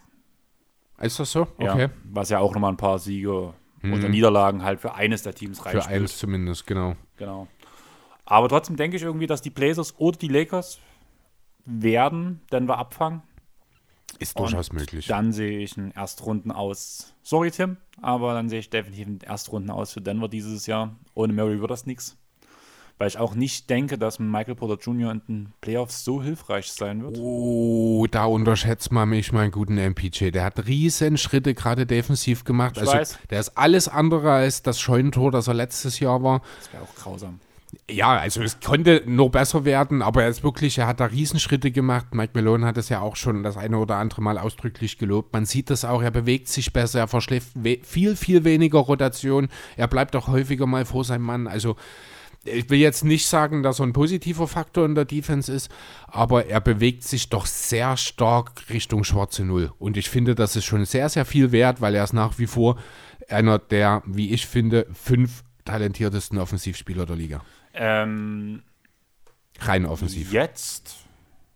Oder talentiertesten Scorer, sagt man es eher so. Dass er noch weiter nach oben kommen kann mit seinem Talent. Oder ja. schon jetzt, dass er jetzt der, einer der fünf Besten ist. Nein, deswegen ta talentiert. Gut, talentiert. Ne? Aber das ist halt eine Sache, dieses Talent, das kann dann halt auch mal in der Playoff-Serie durchscheinen, wie das halt letztes Jahr bei Murray und Mitchell beispielsweise war. Ne? Das, das traue ich halt eine Michael Porter Jr. auch zu, dass der dir auf einmal eine 35-Punkte-Serie hinlegt. Ja, da gebe ich dir recht, aber ich sehe ihn halt in der Defense dann, auch wenn er sich verbessert hat, gerade in den Playoffs, wenn darauf gescoutet werden kann. Ich glaube schon, dass die Teams sich ihn noch regelmäßig rauspicken ja, werden und er wieder wie ein Scheunentor wirken wird. Ja, da glaube ich gar nicht mal, weil da ist dann halt, da ist ein Aaron Gordon, der da viel kaschieren kann, da ist ein Will Barton. Äh, das sind ja dann letzten Endes die drei ja, Flügelspieler, sage ich mal, die die 2, 3, 4 spielen bei den Nuggets. Da kann man das eine oder andere kaschieren. Schwierig wird es natürlich, wenn du dann irgendwann mal so eine Konstellation hast, wo du dann ein Porter und Jokic Pick and Roll verteidigen musst. Also wo Porter und Jokic das Pick and Roll gemeinsam verteidigen müssen. Dort kommen natürlich die Nuggets an ihre Grenzen. Aber selbst da ist dann ein guter Help-Defender wie Aaron Gordon noch dahinter. Also das ist, ich würde behaupten wollen, defensiv da ist, das ist, sieht besser aus oder das wird besser werden, als es man den Nuggets vielleicht zugesteht. Ähm, okay. Jo, was machen die Nuggets denn jetzt auf Point God? Austin Rivers. Jo, das ist so das, was sehr nahe liegt, was auch ja, eigentlich die eine logische Konsequenz ist. Er ist der mit Abstand beste verfügbare Kandidat, würde ich behaupten wollen, weil er eben auch einer ist, der von vornherein äh, Quality Minutes bringen kann. Vor allem, er ist so ein Verteidiger, der halt eklig ist. Richtig, so. ja, der kann vor seinem Mann bleiben. Er hat natürlich auch Limitationen. Er ist jetzt nicht der schnellste in der Rückwärtsbewegung, äh, aber er ist giftig. Er hat einen super Einsatz, den kann man ihm nie absprechen. Äh, wird dort sicher gut reinbringen. Ich habe, bevor ich von der Austin Rivers Geschichte gehört habe, einen anderen Namen mal bei Instagram. Ich glaube, bei Overtime war das mal mit in den Raum geworfen. Das war der von Isaiah Thomas. Das hätte mehr ja, romantischen Wert wahrscheinlich. Also, äh, fangen wir mal anders an. Wen würdest du starten lassen? Campazzo oder Morris? Morris. Jo, warum? Ähm, ich finde, der ist, äh, also der bringt mehr Ausgewogenheit. Campazzo ist für mich mehr der Assistgeber, blöd gesagt, während Morris zwar nicht so ein guter Assistgeber ist wie Campazzo, aber der bringt das rundere Paket aus ähm, Self-Creation für den eigenen, Self und für andere Creation. Ja, vor allem ist er der bessere Fit für Jokic einfach, weil, wie, wie du, also Campazzo ist auch ein guter Schütze und trifft auch den offenen Wurf, aber äh, er ist als Facilitator ich hasse dieses Wort, äh, von der Bank wichtiger, als es ein Montemoris wahrscheinlich ist. Ne? Genau. Also Faku ist auch so ein bisschen mein Under the Radar Six-Man Kandidat, der nie in die äh, Konversation kommen wird. So ein bisschen wie George Hill letztes Jahr, wenn auch Hill letztes Jahr ein bisschen besser das gemacht hat. Alles in allem. Ähm, ja, aber grundsätzlich würde ich auch mit Morris gehen. Es gab sogar Gerüchte, ich wollte es mir nochmal anschauen, das habe ich heute nicht geschafft, dass man vielleicht sogar darüber nachdenkt, das fand ich schon ein bisschen irre, dass man einfach alle, Punkt, alle eine Position nach unten setzt. Will Barton macht den Point Guard, Michael Porter Jr. macht den Shooting Guard Aaron Gordon geht auf die 3 oder von mir aus dann Gordon auf die 2 und Porter auf die 3 und man holt Paul Millsap zurück in die Lineup. Das fände ich schon auch irgendwie reizvoll, aber das sind natürlich, da hast du ja gegen schnelle Teams in der heutigen NBA, siehst du defensiv gar kein Land mehr. Deswegen, also sehr, sehr unwahrscheinlich, dass das wirklich passieren wird. Aber spannend fand ich die Idee trotzdem irgendwie. Ja, man hat ansonsten Troy Daniels und Gerald Queen, habe ich in dem Zusammenhang noch als Alternativen gehört. Troy Daniels, ja, okay, von mir aus als dritter Point Guard, der einen halbwegs okayen Wurf mitbringt. Jared Green ist meines Erachtens nach nicht mal ein Point Guard. Weiß ich nicht, wie der in dieser Konversation auftauchen konnte. Ähm, Green macht doch eigentlich einen Small Forward, das sind zwei oder drei. Ja, genau, so mit viel Wohlwollen kannst du vielleicht noch als Two Guard mit reinnehmen, aber Ballvortrag würde ich Jared Green, ich glaube, nicht überlassen. Ähm, ja, aber andererseits, das kann halt ein Will Barton auch machen, das kann ein Michael Porter Jr. machen, das kann ein Jokic machen. Äh, du brauchst auch nicht zwingend jetzt den Point Guard, der den Ball nach vorn bringt, wie es halt ein Campazzo ist, der ist von der Bank da viel wichtiger. Monte Morris dort in Stotter und für Austin Rivers, der kann auch neben einen von den beiden, die könnten auch zu dritt spielen. Als Bankline-Up beispielsweise gelegentlich. Und dann setzt du Millsap und, keine Ahnung, von mir aus, wenn du richtig Skillball spielen willst, Ball Ball dahin. Oder eben Maggie, den man ja nicht umsonst ertradet hat. Ja. Also, äh, wie habe ich es jetzt neulich gesagt, äh, Denver wird relevant bleiben, aber ein Contender sind sie nicht mehr, um es auf den Punkt zu bringen. Also du siehst halt Erstrunden aus, obwohl man Homecourt behält sozusagen. Ich sehe Erstrunden aus, obwohl man vom Homecourt wegfällt. Hm. Aber gesagt. wir sind uns einig, dass es wohl in der ersten Runde einfach, weil halt der Westen auch bis zu sechs, also bis zu Platz sieben eigentlich ist er ja ohnehin stacked. Das ist ja, sind ja alles Teams, die eigentlich unter normalen Umständen eine erste Runde überstehen sollten.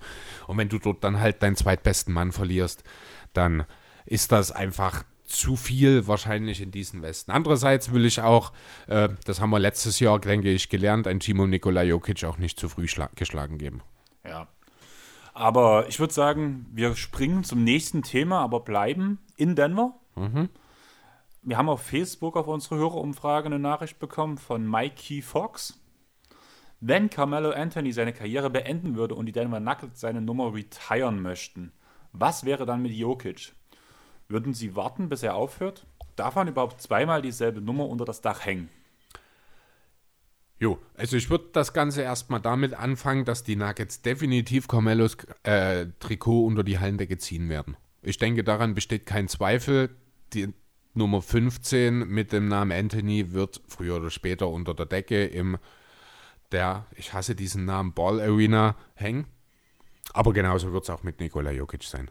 Also Statuten besagen, wenn es schon einen Spieler gibt, der aktiv gerade dieselbe Nummer spielt, dann darf er die weiterspielen, aber die wird dann halt danach nicht mehr vergeben. Heißt, man kann also durchaus Carmelo Anthony in den nächsten paar Jahren retiren, ohne dass das irgendwelche Konsequenzen für Jokic hätte. Und am Ende hängen sie beide unter der Decke. Und auch beide mit der Nummer 15, wenn es bei Genau. Jokic dabei bleibt. Das wären dann auch nicht die zwei einzigen in der gesamten Liga. Das hatte ich herausgesucht. Da hast du mich ja ein bisschen falsch verstanden, wie ich das gemeint hatte, wo wir vorher drüber geredet haben. Jetzt, wo ich die Frage nochmal vorgelesen habe, ist es, glaube ich, eindeutig. Können zweimal oder kann dieselbe Nummer zweimal unter der Hallendecke hängen. Ja, das haben die New York Knicks vorgemacht mit Earl Monroe. Der hat auch die Nummer 15 getragen. Und der Coach und Scout Dick McGuire, M Maguire, genau, Maguire. der auch Spieler war in den 60er Jahren. Deswegen hat er die 15 dort. Mhm. Gut.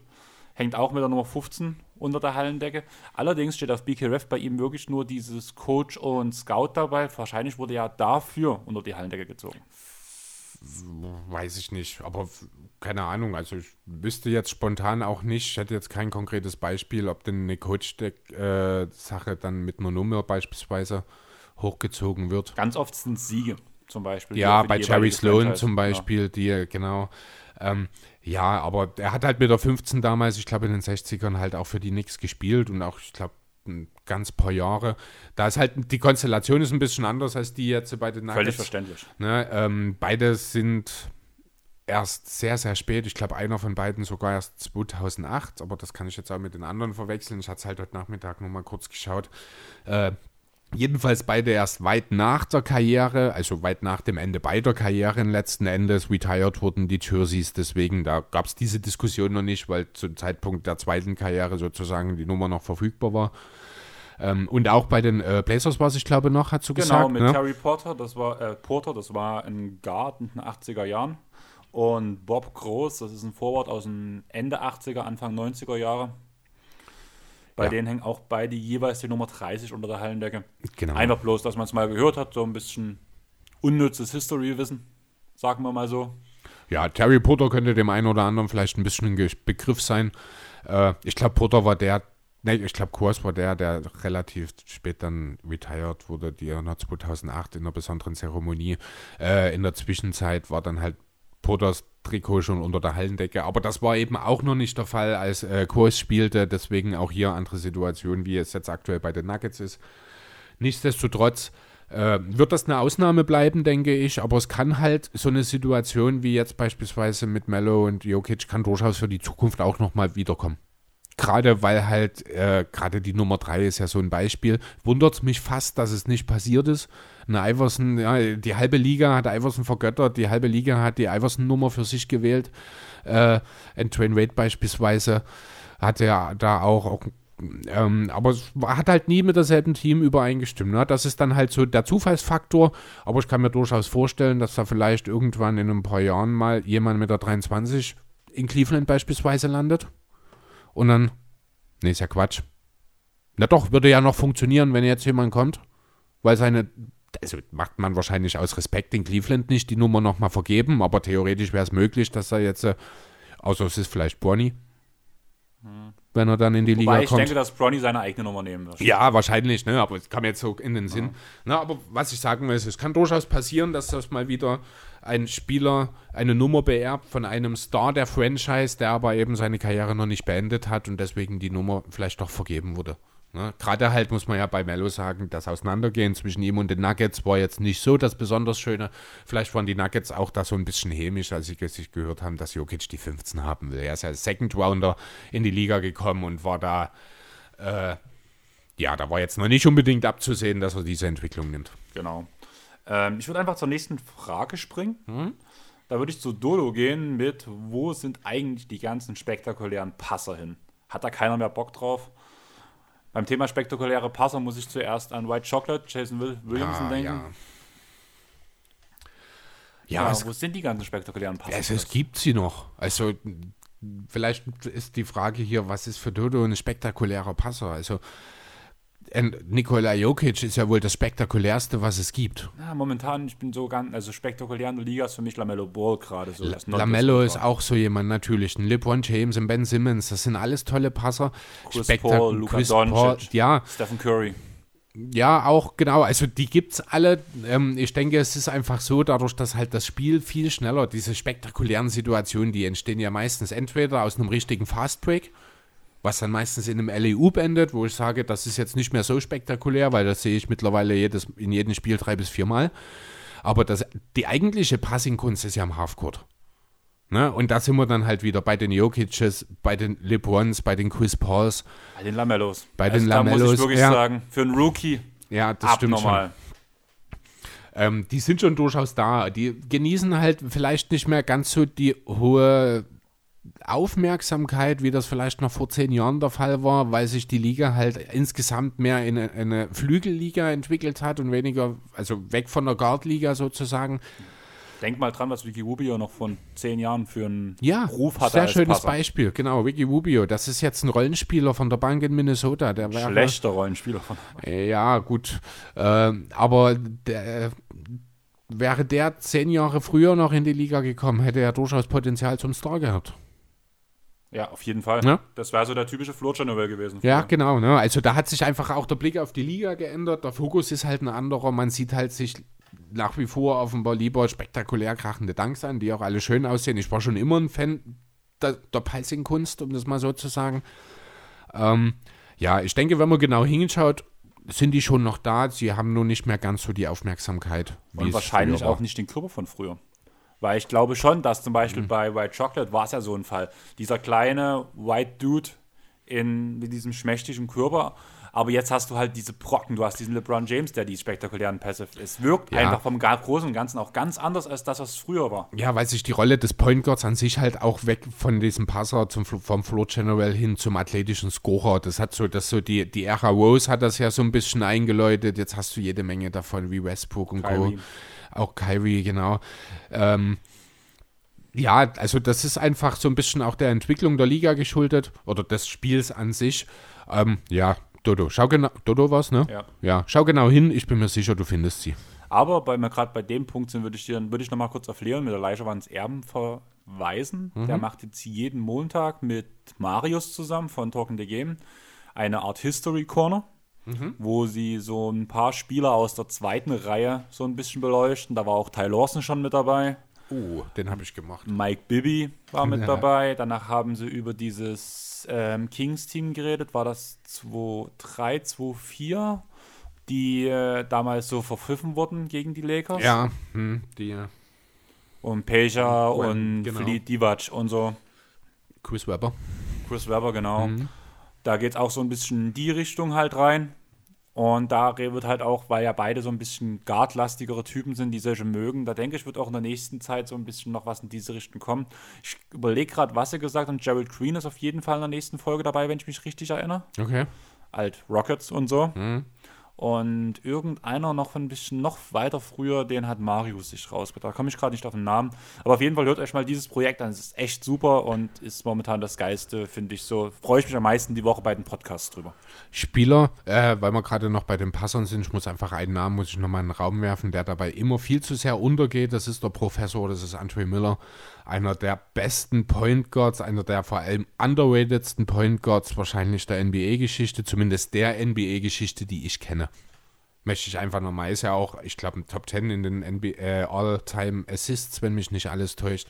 Ja, der Name Professor ist ja kein Zufall. Eine Frage hätte ich trotzdem noch. Wir reden gerade über die Top-Passe der Liga. Wir haben LeBron gesagt, wir haben Curry gesagt, wir haben LaMelo gesagt mhm. und so weiter und so fort. So steht Trey Young. Ganz schwieriges Thema diese Saison, finde ich, mit Young. Ah, ich weiß nicht. Könnte ich dich auch fragen, wo steht Draymond Queen? Das Ding ist, dass Young ja wirklich die Liga anführt mit Assists mit. Also er ist, glaube ich, unter den Top 10 mhm. Assistgeber. Er liegt bei 8 oder 9 Assists pro Spiel. Ja, was glaubst du, wo Draymond Queen liegt? Der bei macht 6. fast 9 Assists pro Spiel. Okay, gut, das ist völlig unter. Also, da ist Draymond Queen ist wahrscheinlich sogar äh, neben Jokic der einzige Big Man, der auch nur ansatzweise in dieser, also der auch in den Top Ten mit ist, würde ich behaupten wollen sogar. Mhm. Ähm, ja, Trey Young ist halt, tatsächlich eine total schwierige. Ich kann den Kerl nicht so richtig greifen. Einerseits geht das schon los mit seinen Würfen, weil er ja offenbar je weiter weg er vom Korb ist, desto effizienter ist er. Ne, der Dreier direkt von der Linie, den trifft er eigentlich gar nicht besonders gut, aber ne, geht er zwei Schritte zurück, ist auf einmal der effizienteste Spieler der ganzen Liga in dem Bereich. Äh, auch vor einem Dame oder vor einem Curry noch beispielsweise. Ähm, was sein Passing angeht, ist das, er ist schon ein Talent. Also das muss man schon sagen. Er ist ein gnadenlos guter Passer eigentlich. Aber er muss halt das Ganze noch so ein bisschen, ja, das ist so noch dem Alter geschuldet. Er macht halt noch teilweise zu, oder will noch zu viel und guckt noch zu sehr, da hier und da mal was Extravagantes mit einzustreuen, was dann halt häufiger auch mal nicht klappt. Ähm, grundsätzlich ist vom Talent her, was das Passing angeht, er wird ja, also das sehe ich schon perspektivisch auch sehr weit vorne in der Liga mit, muss ich sagen. Okay, dann haben wir auch in dieser Rubrik einen Luka Doncic angesprochen und da hast du ja auch ein bisschen was rausgesucht, was diese Woche sehr brisant war. Ach ja, der Luka hat mal wieder eine lustige Woche hingelegt, hat erstmal einen total verrückten Game-Winner am Donner nee, am Mittwoch war es, gegen die Memphis Grizzlies ab, äh, äh, ja, wie ein nach vorne fallender Three-Point-Floater mit drei Händen im Gesicht, so ungefähr. Ich bin mir nicht mal sicher, ob er überhaupt selbst auf den Korb geguckt hat bei dem Wurf. Also ganz verrückte Geschichte, sah schön aus, wird wahrscheinlich auch noch in den ein oder anderen Highlight-Plays in den nächsten Wochen und Monaten wieder auftauchen, spätestens dann auch in den wahrscheinlich Top 10 der Saison. Zumindest in den Top 10 Game-Winnern oder Buzzerbeatern.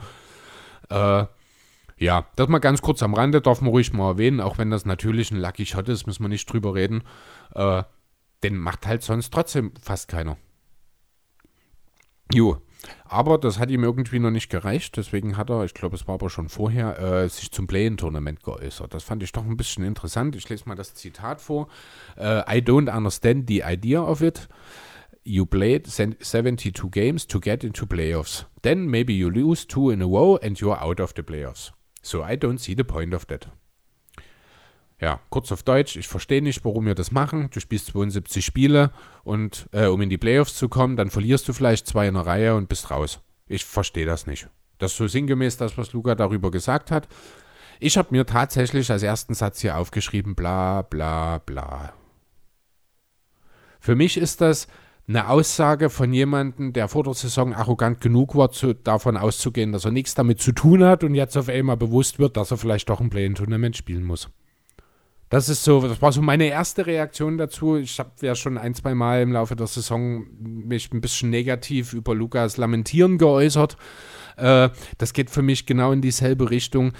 Ähm, letzten Endes ist er selber mit daran schuld, dass die Mavs so schlecht gestartet sind in die Saison. Sonst müsste man sich jetzt in Dallas vielleicht gar keine Gedanken darüber machen, ob man überhaupt ins Play-in-Tournament muss. Jetzt muss er sich darüber auseinandersetzen. Der kann doch froh sein, wenn er überhaupt die Chance hat, zwei in der Reihe verlieren zu müssen und nicht nur eins. Aber jetzt hier, wo langsam die Thematik real wird, auf einmal anzufangen, dagegen zu schießen, kann ich, also kann ich nicht nachvollziehen, muss ich ganz ehrlich sagen. Mark Cuban, das hast du mir vorhin schon gesagt, hat dann äh, in, dieselbe, in dasselbe Rohr nochmal geblasen, hat Luca mehr oder weniger unterstützt. Äh, das macht ein guter Eigentümer so. Mark Cuban ist der wahrscheinlich beste Eigentümer in der Liga. Aber ich glaube, er hätte das nicht gesagt, wenn Luca nicht vorher so was von sich gegeben hätte. Genau, das ist ja dasselbe, was ich dir gesagt habe. Genau. Auch Rick Carly wurde auf das Thema ja angesprochen. Er hat bloß gesagt, ich stehe hinter meinem Star und hinter meinem Owner. Also da hat er sich gar nicht geäußert, bloß, mhm. hat bloß auf die beiden verwiesen. Ja. Sprich, aber auch Luke hat damit den Rücken gestärkt, weil er einfach nichts zu dem Thema sagt, nur sagt, hört auf ihn. Ist ja, eigentlich so die Aussage, ist meine Meinung, blöd gesagt, aber das hat einer bloß dieses Rückenstärken. Ja, aber ich Also finde, ich denke, also, das ist eine unüberlegte Aussage von genau. Luca gewesen. Und deswegen tun sowohl Cuban als auch Carla ihm den Rücken stärken, damit er halt merkt, er hat den Rückhalt seiner, seines Teams, seines Besitzers, das klingt so mies seines Besitzers. Aber. aber. Chris ist raus. Oh, ja, mach weiter. Ja. Es geht schon irgendwie. Okay, gut, das freut mich für dich. Wollen wir das Spiel nochmal spielen, wie in der Nein. Serie? Wer hier, Nein, wer, mach wer, weiter. Ist dein erstes auf. Leben jetzt weg? Ja. Aber ich habe jetzt 200. Ach so. Das ist wieder eins weg. Nein, also ich glaube, dazu muss man auch nicht viel mehr sagen oder hast du noch was zu sagen? Nee, aber ich fand es schon wichtig, das auch mal, äh, das trotzdem mal anzusprechen, weil ich finde es, also, ach, das ist so, das sind so Sachen, wo Luca einfach, wenn er ein bisschen drüber nachdenkt vorher, das sind so auch Geschichten, wo er sich selber keinen Gefallen tut, weil wenn er sich zu sehr mit solchen Geschichten auseinandersetzt, äh, und dann wird mal wieder ein Spiel verloren, dann wird man, geht halt mal so ein bescheuerter Game-Winner nicht rein oder vielleicht auch ein gut herausgespielter nicht rein. Und dann sind das alles solche Sachen, die dann äh, direkt wieder auf ihn zurückgeschossen kommen. Hättest du dich mal lieber konzentriert, hättest du dich mal aufs Wesentliche äh, fokussiert, wärst du mal lieber ruhig geblieben. Ne? Das sind so Sachen, lass es mal ganz dumm kommen und die fliegen wirklich in den Play-ins raus. Ne? Lass die mal auf Platz 8.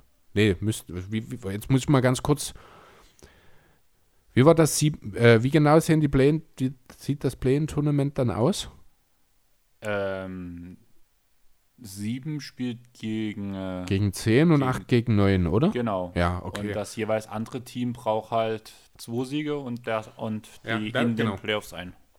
Also das bessere Team, dem reicht eins und den schlechtere, ne? Also lass die mal jetzt, lass mal vielleicht, wenn es ganz blöde kommt, mal noch in Dallas einen Leistungsträger verletzen. Also abgesehen davon, dass Posingis eh nur ein 35% der Fälle einsatzbereit ist gefühlt und ja jetzt auch schon wieder irgend so eine Geschichte mit sich rumschleppt.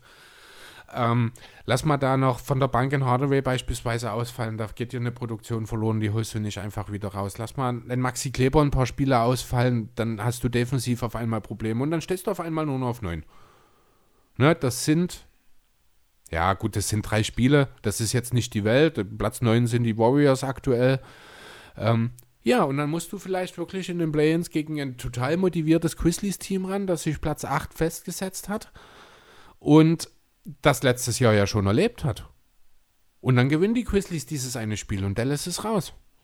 Ja, dann hat natürlich der Punkt, den Doncic dort anbringt, wäre natürlich auch schon wieder völlig ad absurdum, weil wenn du auf einmal auf neu, als Neunter in die Play-ins gehst, dann freust du dich natürlich darüber. Ja, also ich finde das einfach, ah, mit solchen Aussagen, die kann er vor der Saison bringen, dann ist das okay, dann ist das eine Meinung. Aber jetzt auf dem Weg in das Play-In-Tournament, und so sieht es halt nun mal für Dallas momentan aus, finde ich, das ist, ist das einfach fehl am Platz. Ja, gebe ich dir recht.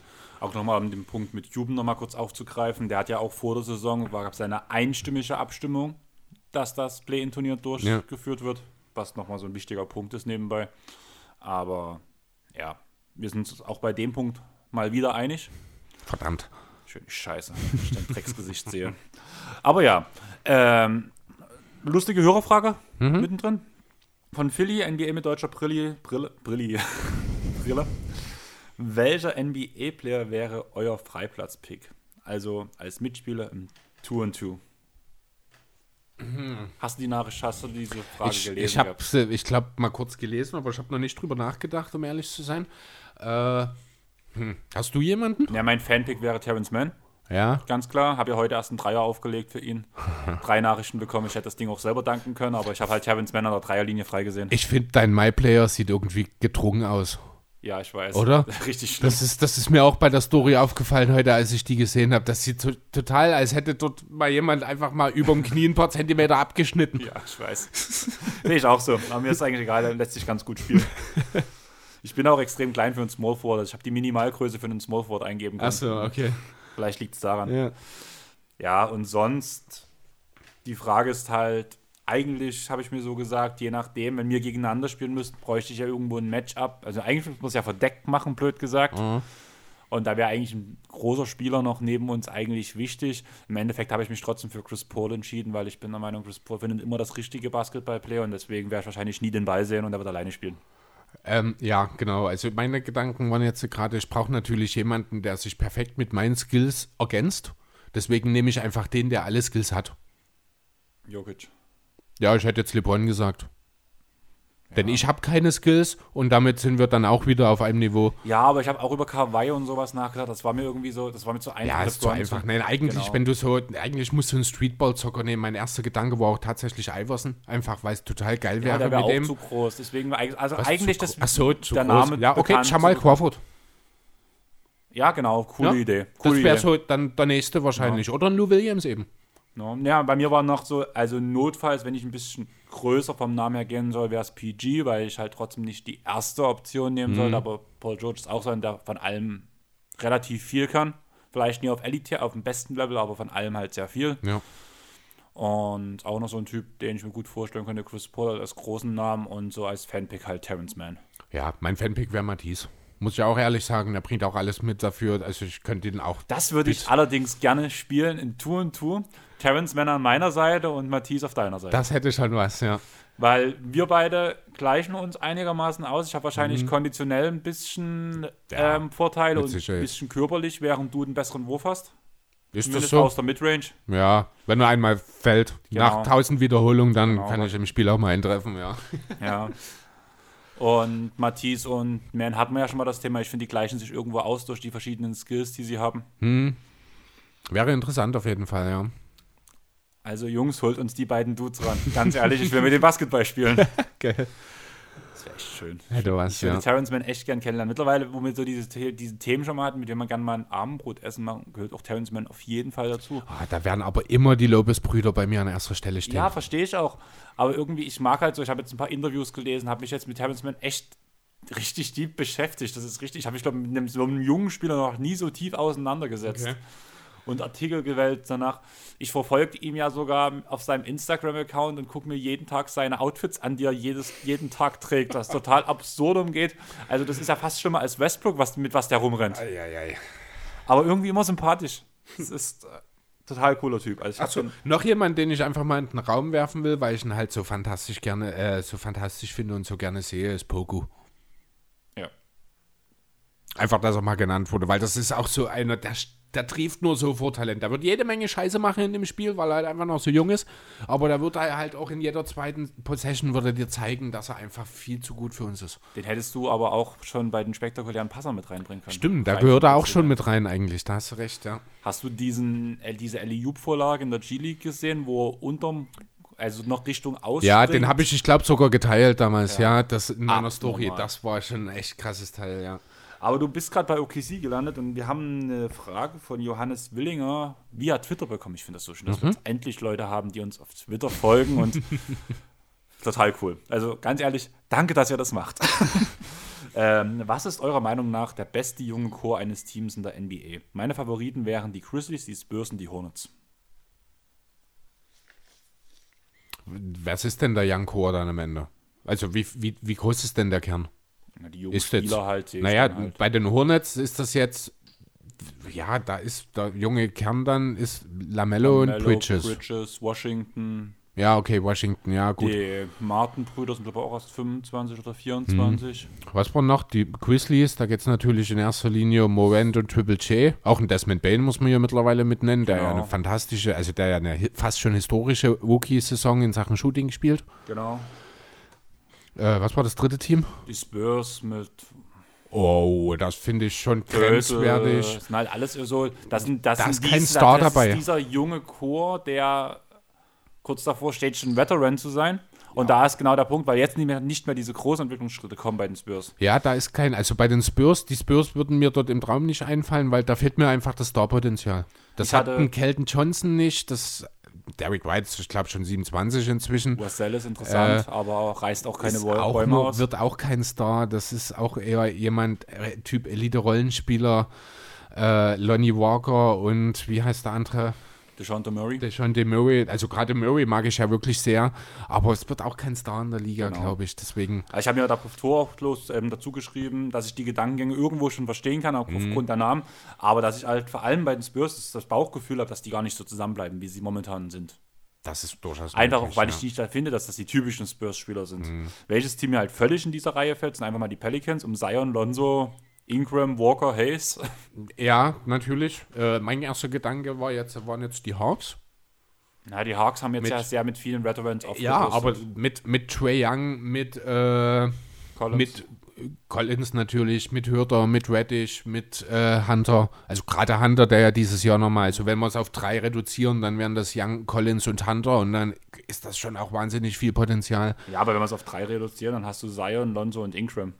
Ja, ich sage ja nicht, dass sie, äh, auch das, der, der beste Kern sind, aber die fallen mir halt in dem Zusammenhang noch ein. Beziehungsweise ähm, auch die OKC Thunder mit ähm, Ja. SGA, mit Fio Maledong, Luke Ransdort, Poku. Ja, genau, oder puh, was hatte ich jetzt gerade? Könnte man Aiton und Booker noch als jungen Kern sehen? Mm, Vor allem nicht mit dem ganzen Team, was Ja, steht. ne? Genau. Sehe ich nicht als Okay. Young Core Team. Ja, dann, Dann wäre meine Frage, auf, was ist dein deine Top 3? Sag mal Top 3. Also vom reinen Talent her musst du die Pelicans nennen. Da ich aber von den Verantwortlichen der Pelicans überhaupt nicht überzeugt bin, stelle ich die jetzt auf drei. Ich hab's auf Platz 2. Ja, äh, dann sind es wahrscheinlich die Hornets. Auf Platz 1 bei mir. Und ja, wen haben wir jetzt? Platz 3 ist für mich Das- OKC. Ja, OKC wahrscheinlich. Einfach auch. Halt, ja, Über einen Spieler, über den viel zu wenig geredet wird. Grüße nach Paris zu Kami, ihrem Freund, zu Fio. Aber das ist ein anderer Fio. Ich rede von Fio Maledong. Und ich habe auch ganz viel Liebe für den Jungen. Also, ja, der hat sich auch gut gemacht. Der Ja. passt da auch super rein, auch zur Ergänzung zu Shea. Ähm, ja, dazu ein Lou dort auf der, äh, vom Flügel, der jetzt sind auch ein Career High. 42 Punkte. Ja, da hat auch, da habe ich irgendeine Statistik dazu gesehen, dass sein Career High jetzt nur einen Punkt geringer ist als, ich weiß nicht, was der von Chris Paul oder so. Also das war eine völlig absurde Vergleich, die sie dort genommen haben, einfach nur die Zahlen daneben gestanden. Ja, das äh, hatten gestellt. wir bei Luke Van Stort schon so oft. Damals dieser Playoff-Scoring-Punch, den er gebracht hat gegen die Rockets, wo er schon so einen Rekord hatte. Irgendwie schafft es dieser Junge immer irgendwelche Statistiken rauszuknallen, die nur mit den größten Ja, of all time aber zu vergleichen ich, sind. Ich habe es dir schon während der Bubble gesagt. Lou Dort wird mit ansteigenden Anzahl von Dreiern ein besserer Schütze. Das habe ich schon während der Bubble gesagt, beziehungsweise vor der Saison. Äh, waren die bei der Bubble? Achso, doch, natürlich waren sie in der Bubble dabei, haben ja Playoffs gespielt, jetzt war ich kurz daneben. Äh, ja, und das bestätigt sich jetzt. Das ist eine Sache von Wiederholungen. Er wird immer einer der besseren Verteidiger in der Liga sein, wenn er dazu sein Dreier trifft. Und der ist ja noch jung. Da, vielleicht kann er sich ja auch noch ein, zwei Facetten in Sachen Playmaking anschaffen, dass er vielleicht auch mal den Ball auf den Boden regelmäßig bringen kann und vielleicht auch mal so einen Gegenspieler schlagen kann. Und schon ist das ein Spieler von einem unglaublichen Wert. Also ist er ja jetzt schon. Ne? Als reiner 3D-Spieler bist du ja schon von wahnsinnigen Wert. Na, was bei ihm halt noch ein Problem ist, dass er halt ganz viele Auf- und Abs hat. Also er ist noch extrem unkonstant. Ja, er hat auch noch hier und da Foulprobleme, aber das sind alles Sachen, die sind im jungen Alter völlig normal. Gerade halt auch bei der defensiven Verantwortung, die er trägt, äh, muss man da auch einfach gewisse Lücken in der Offense in dem Alter, in der Situation, die es in OKC auch einfach gibt, die muss man einfach hinnehmen und da wird auch keiner irgendwelche Probleme haben. Der Kerl hat eine, eine tolle Karriere vor sich. Das war eigentlich so der erste Bandwagon, den ich mitgegangen bin, beziehungsweise den ich eröffnet habe, oder? Ja, da bin ich aber auch relativ schnell mit aufgesprungen auf jeden Fall, weil ich das durchaus in ihm auch damals schon gesehen habe, ja. Und Stimmt. ich will nur sagen, ich sehe gewisse Parallelen zu Terrence Mann der Zeit. Ich fange damit an, also nicht jetzt Spielervergleich, aber so dieses, ich fange den Jungen an zu lieben, weil er ein gewisses Spieler hat und irgendwie erzähle ich jedem davon. Mittlerweile gucken alle Terrence Mann und sagen, oh, cooler Junge. Ja, ne, weil es halt auch so ein Typ ist, so ein Energy Guy. Das ist, ich mag ja solche Kerle eh. Ja, ich hab's, äh, wie hab ich gesagt damals, ich muss halt erstmal meine Sixers zerstören. Hat damals, ich glaube, 22 und 10 gegen Philly aufgelegt oder 13. sowas. Oder 13, ja, von mir aus, aber auch bei 8 von 11 oder 8 von 10 aus dem Feld. Also auch super effizient gewesen. Äh, und einen knallharten Dank von der Baseline mit dabei gehabt, wo er aus der linken Ecke, ja, offensiv gesehen, aus der linken Ecke dann zum Korb gegangen ist. Waren schöne Sachen dabei. Der zieht halt die Leute mit. Ja, das ist halt das. Ja, das ist seine Energie. Ich fand letztens ein wir- wirklich sehr schönes Bild, war am Spielfeldseitenrand von den Clippers nach dem Sieg gegen Detroit war das. Hm? Du siehst Kawhi in der Ecke sitzend, lachend einfach nur und Terrence Mann häng, hängt DeMarcus Cousins am Hals und beide sind einfach mega am Strahlen. Also Terrence Mann hat ja sowieso so ein Lachen für die Ewigkeit Ja.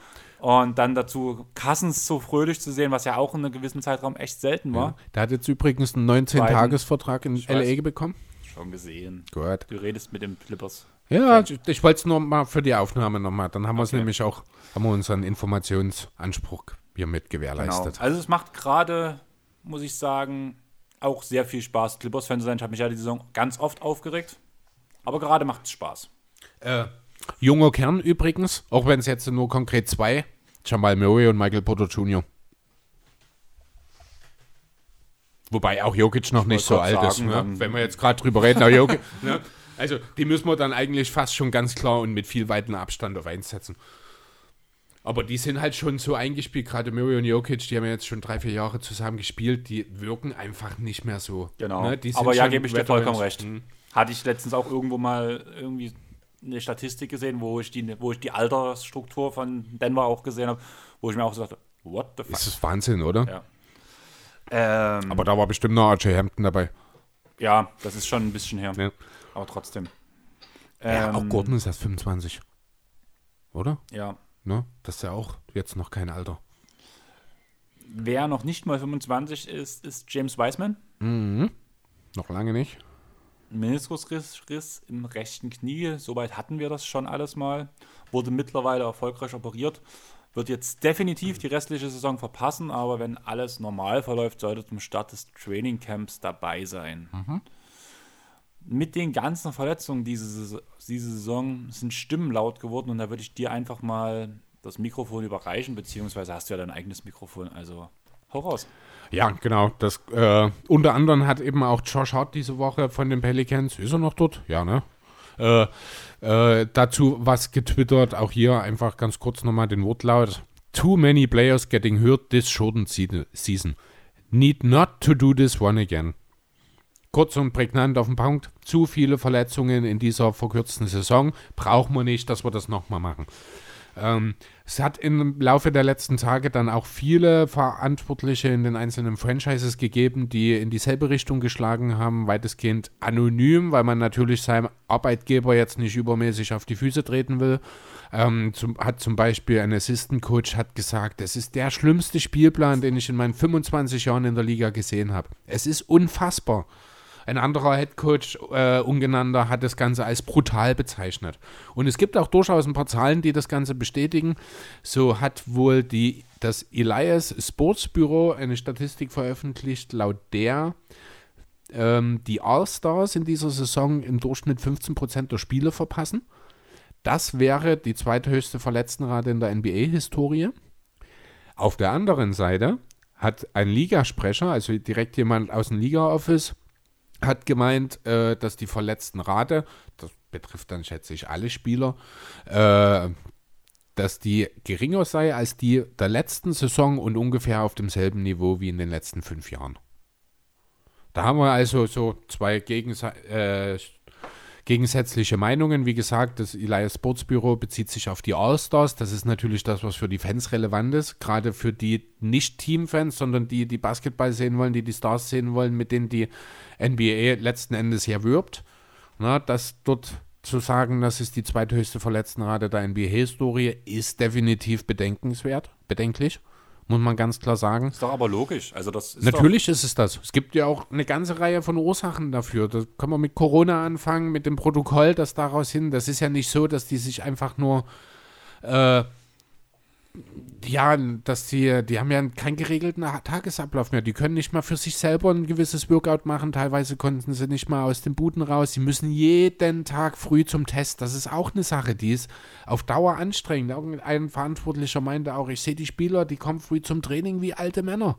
Darf ich dich kurz unterbrechen? Natürlich. Worum mir es gerade eher ging, war der Punkt, ähm, du hast gesagt, dass auf, die, auf den kompletten Kader gesehen oder auf alle Spieler gesehen ist die Verletzung durchschnittlich so wie in den letzten fünf Jahren. Alles Es easy. hat ein Ligasprecher gesagt. ein Ligasprecher ich habe das nur wiedergegeben. Ich ja. denke auch, das kann ich mir gut vorstellen, Es wird dass es funktioniert. Ja. Aber alleine, wenn du diese ganze Sache um das Play-In-Turnier siehst, du bist nicht mehr safe. Das ist auch, denke ich mal, ein Punkt, wo da Luca so ein bisschen reingrätscht. Deswegen spielen Stars und die wichtigen Spieler jetzt auch mehr Minuten. Und dadurch sind die auch eher verletzt, weil die halt auf dem Zahnfleisch gehen. Dazu kommen die geringen Pausen dazu, wo diese Spieler ja, also diese Starspieler, noch mehr, wie sagt man, ähm, Belastet werden. belastet werden. Deswegen ist die Verletzungsrate der All-Stars höher, weil sie einfach in einem kürzeren Zeitraum viel, viel mehr Spiele gehen müssen Ja. als in den letzten fünf Jahren. Aber die anderen Spieler werden dementsprechend ja auch mehr geschont, in Anführungsstrichen, weil sie ja nicht so viel spielen müssen. Und das gleicht sich im Endeffekt Und das aus. gleicht sich am Ende aus. Ja. Und deswegen ist die Aussage des Ligasprechers vollkommen normal. Und Ja, stimmt natürlich. auch. Stimmt ja, auch. Also es ist mit, ich bin mir sicher, das ist faktisch richtig, aber es geht halt am Ziel vorbei. genau. das ist Und der das ist Punkt. halt das, wor- wor- worum ich gerade raus wollte. Ja, Blöd genau. Ein, ein Beispiel, äh, ganz kurz, weil als ich das gesehen habe, dachte ich echt, Wahnsinn, das ist absurd. Ähm, die Grizzlies hatten ja im Laufe der Saison durch Corona einige Absagen. Na, war ja, ich glaube, das Team, das neben den Wizards, ich glaube, mit am meisten betroffen war durch das Protokoll von Spielabsagen, die müssen zwischen dem All-Star-Game und dem Ende der regulären, regulären Saison, müssen die 22 Mal drei Spiele in vier Tagen machen. Das ist absurd. Also selbst für NBA-Verhältnisse ist das absoluter Wahnsinn. Und da reden wir dort von einem Team, bei dem Jaron Jackson Jr. bisher noch kein Spiel gemacht hat, ne? weil er schon verletzt in die Saison gegangen ist. Wo Justice Winslow die halbe Saison ausgesetzt hat. Ja. Ja Morant schon verletzt lange gefehlt hat. Ja, natürlich, weil er ist derjenige, der dort die, fast die komplette Last schultert letzten Endes. Ja, und trotzdem springt er wie ein Bekloppter durch die Gegend. Also was der aber abreißt, ist wirklich irre. Und der guckt ja in jedem Spiel einmal von oben durch den Ring. Was du halt aber auch wirklich sagen musst, du merkst langsam, dass die Saison Richtung Ende geht. Beziehungsweise, dass die Spieler halt wirklich auf dem Zahnfleisch gehen und vorsichtiger werden. Also ich bin ganz der festen Überzeugung, ein Anthony Davis hätte schon eher zurückkommen können. Ja. Habe ich ja vor ein paar Wochen schon mal gesagt. LeBron James, denke ich, dasselbe. vorsichtig Ist. Hm. Auch Kawhi Leonard, wenn ich den am Feld, Spielfeld dran sehen würde, da haben wir ja noch gelobt, dass er nicht viel restet. Ich glaube auch gerade, also er wird noch nicht wieder 100% fit sein, Mhm. aber am Anfang der Saison hat er unter den Umständen jetzt gespielt. Paul George hat Ja. jetzt den Rest bekommen. In dem letzten Spiel, glaube ich, gegen Detroit. Wo ja, Beverly gefehlt hat, Handbruch, logisch. Morris geschont wurde. Mhm. Paul George geschont wurde, Kawhi verletzt. Ja, und Und das hast du jetzt ganz oft. Ja, und auch trotz, und trotzdem hast du auch Janis hat eine ganze Stange Spiele ausgesetzt in dieser Saison. Das kennt man so auch nicht von ihm. Embiid, gut, kann man drüber reden, das kennt man von ihm so. Trotzdem ist es eine Sache Shea äh, bei, den bei den Warriors, bei den Thunder natürlich. Lamello haben wir schon angesprochen. Josef Nokic hat sich gleich am Anfang der Saison verletzt. McCallum, weiß ich nicht, ob das dann schon unmittelbar da einen Einfluss hatte. Aber auch am Anfang der Saison war die Belastung ja jetzt nicht unbedingt geringer als in der normalen Saison.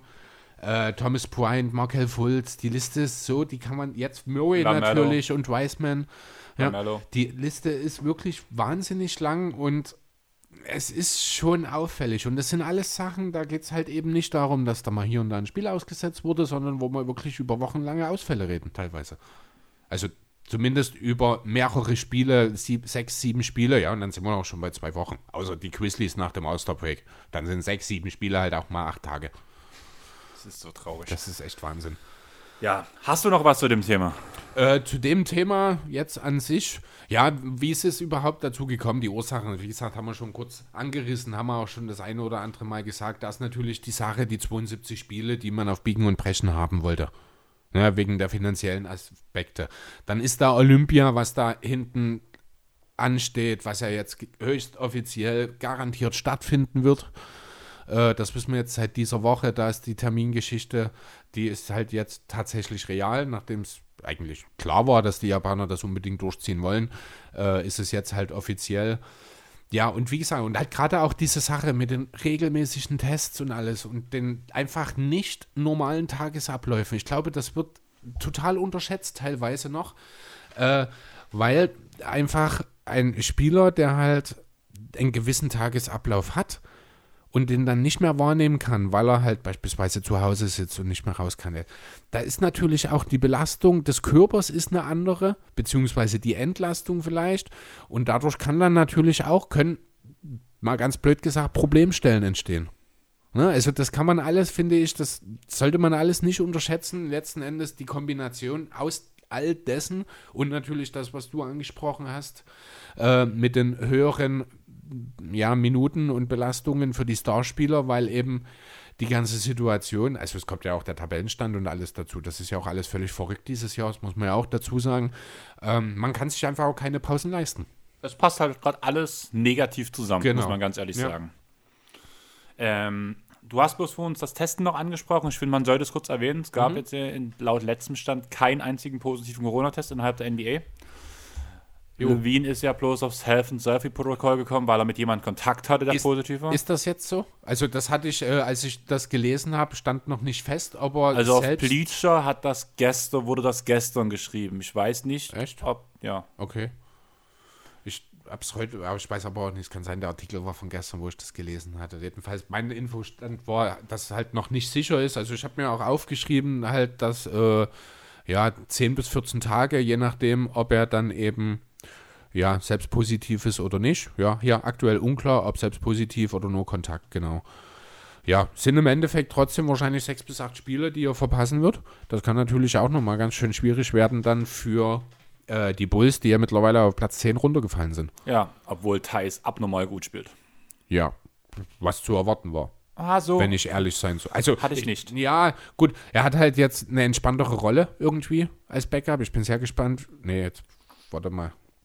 Thomas Bryant war bei den Wizards.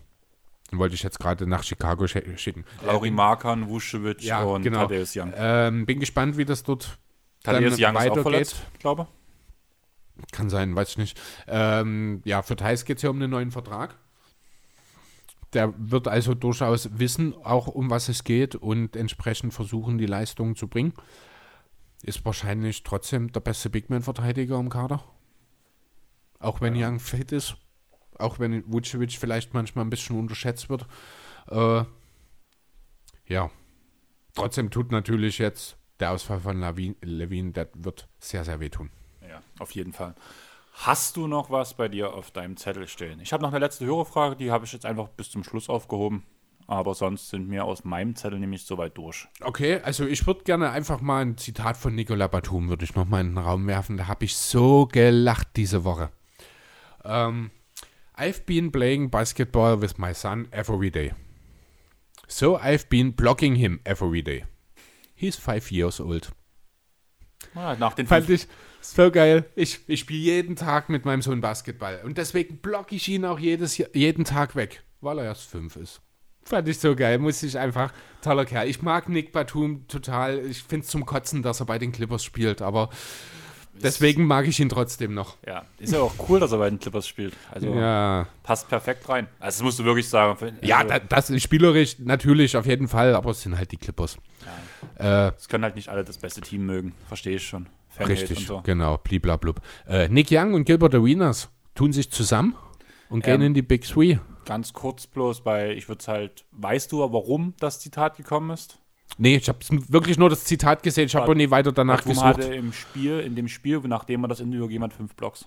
Ach so. Und deswegen ist diese Kombination mit fünf Jahren, erst fünf Jahre noch lustiger eigentlich. Ach so, okay. Ja gut, aber Batum ist auch der Letzte, der ein 5 by 5 geschafft hat. Von daher sind fünf Blocks für ihn jetzt nichts Außergewöhnliches. Ja, aber das war halt Aber, aufgrund der aber Situation. cool. Ja gut, ist jetzt ein paar Jahre älter. Genau. Ja, Nick Young und Gilbert Arenas gehen zusammen in die Big Three. Arenas wird der Captain des, äh, nein, Arenas wird der Coach des Teams und Nick Young wird der Captain des Teams. Es wird Zeit, Big Three zu gucken, habe ich das Gefühl.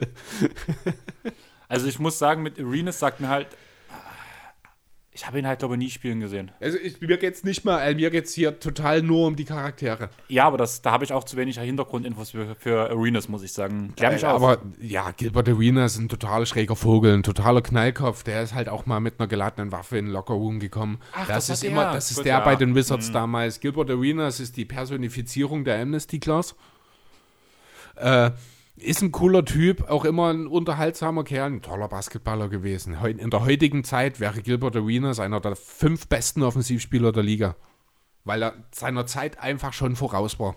Damals. Ja, und über Nick Young müssen wir nicht weiter reden. ja, das, die Geschichten müsste jeder kennen. Ja. Wie zum Beispiel hier die Sache mit Russell ist für mich immer noch so das prägnanteste. Ja, also die Snake-Geschichte. Genau. Ja, oder einfach, also ja, Swaggy einfach, Swaggy P.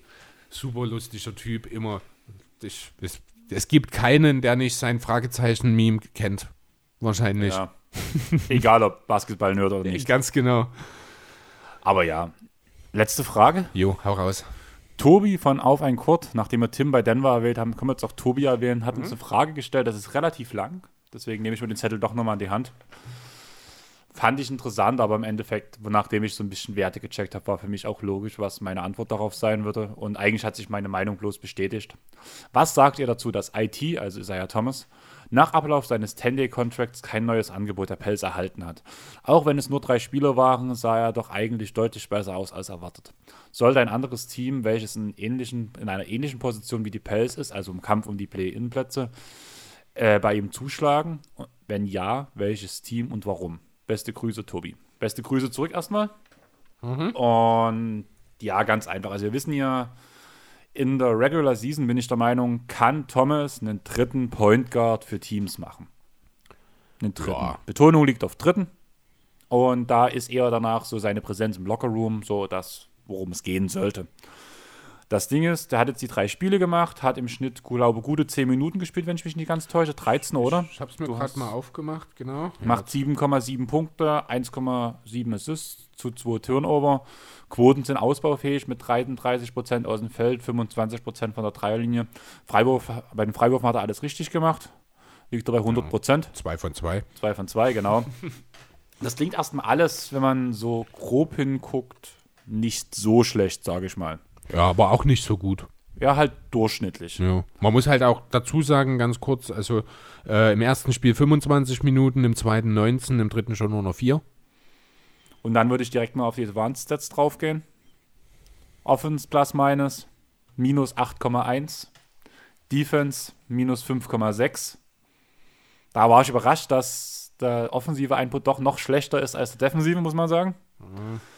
Und ja, er ist, also ich würde trotzdem sagen, im Großen und Ganzen ist Thomas schon der bessere Angreifer als Verteidiger. Ja, also die, da, natürlich. das dreht sich einfach, er ist viel zu, er ist einfach, man greift ihn an, weil er viel zu klein ist, da gibt es einen Switch und danach, da, ein Lamello Ball postet den auf. Ja, es, gesagt, er kann einfach keinen verteidigen. Da kann man immer, äh, kann man ihm nicht mal einen Vorwurf machen. Der Kerl ist halt keine 1,80 groß. Er ist halt grundsätzlich ein Kopf kleiner als fast jeder andere in der Liga. Ähm, er ist jetzt auch nicht unbedingt durch, seine Masse, durch seinen massigen Körper aufgefallen, dass man jetzt sagen könnte, er ist der Zion Williamson unter dem Point Guard. So ist es halt auch gar nicht. Jetzt habe ich einen guten Zeitpunkt um die, äh, dafür erwischt. Hä? ja, und ich musste, trinken. ich musste gerade dran denken, weil ich hatte letztens was gelesen, ähm, Point Zion halt so ein bisschen diese Geschichte. Und deswegen der Zion, äh, der Zion Williams unter dem Point so. Guard, wo du es gerade sagtest, war für mich gerade eher Okay. so, ah, macht er ja gerade. Ja, alles klar. Ähm, ja, trotzdem, wie gesagt, ich habe ähm, ja auch einfach mal als dritten Mann in Denver ins Spiel gebracht, aber das ist, da geht es weniger um den äh, sportlichen Wert. Ne? Im Idealfall bringt er dir irgendwann mal ein Spiel, da trifft er mal drei von vier Dreiern und macht auch noch zwei gute Sachen am Korb und bringt dir mal äh, ein effektives 15-Punkte-Spiel. Das traue ich ihm auch durchaus mal vereinzelt in einem Playoff-Spiel zu.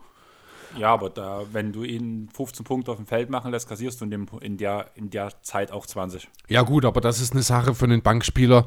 Äh, Gerade dann mit so einer Instant-Offense-Rolle nimmst du das in Kauf. Ne, das ist die Lou Williams, Jamal Crawford-Thematik. Schau dir einfach die Six Men of the Year mit Ausnahme von Eric Gordon aus den letzten Jahren an. Ja, aber so extrem, wie es bei Thomas der Fall wäre, wäre es auch nicht. Also, Oh, da ist Lou also, Williams komm. ist schon der bessere Verteidiger zu Thomas.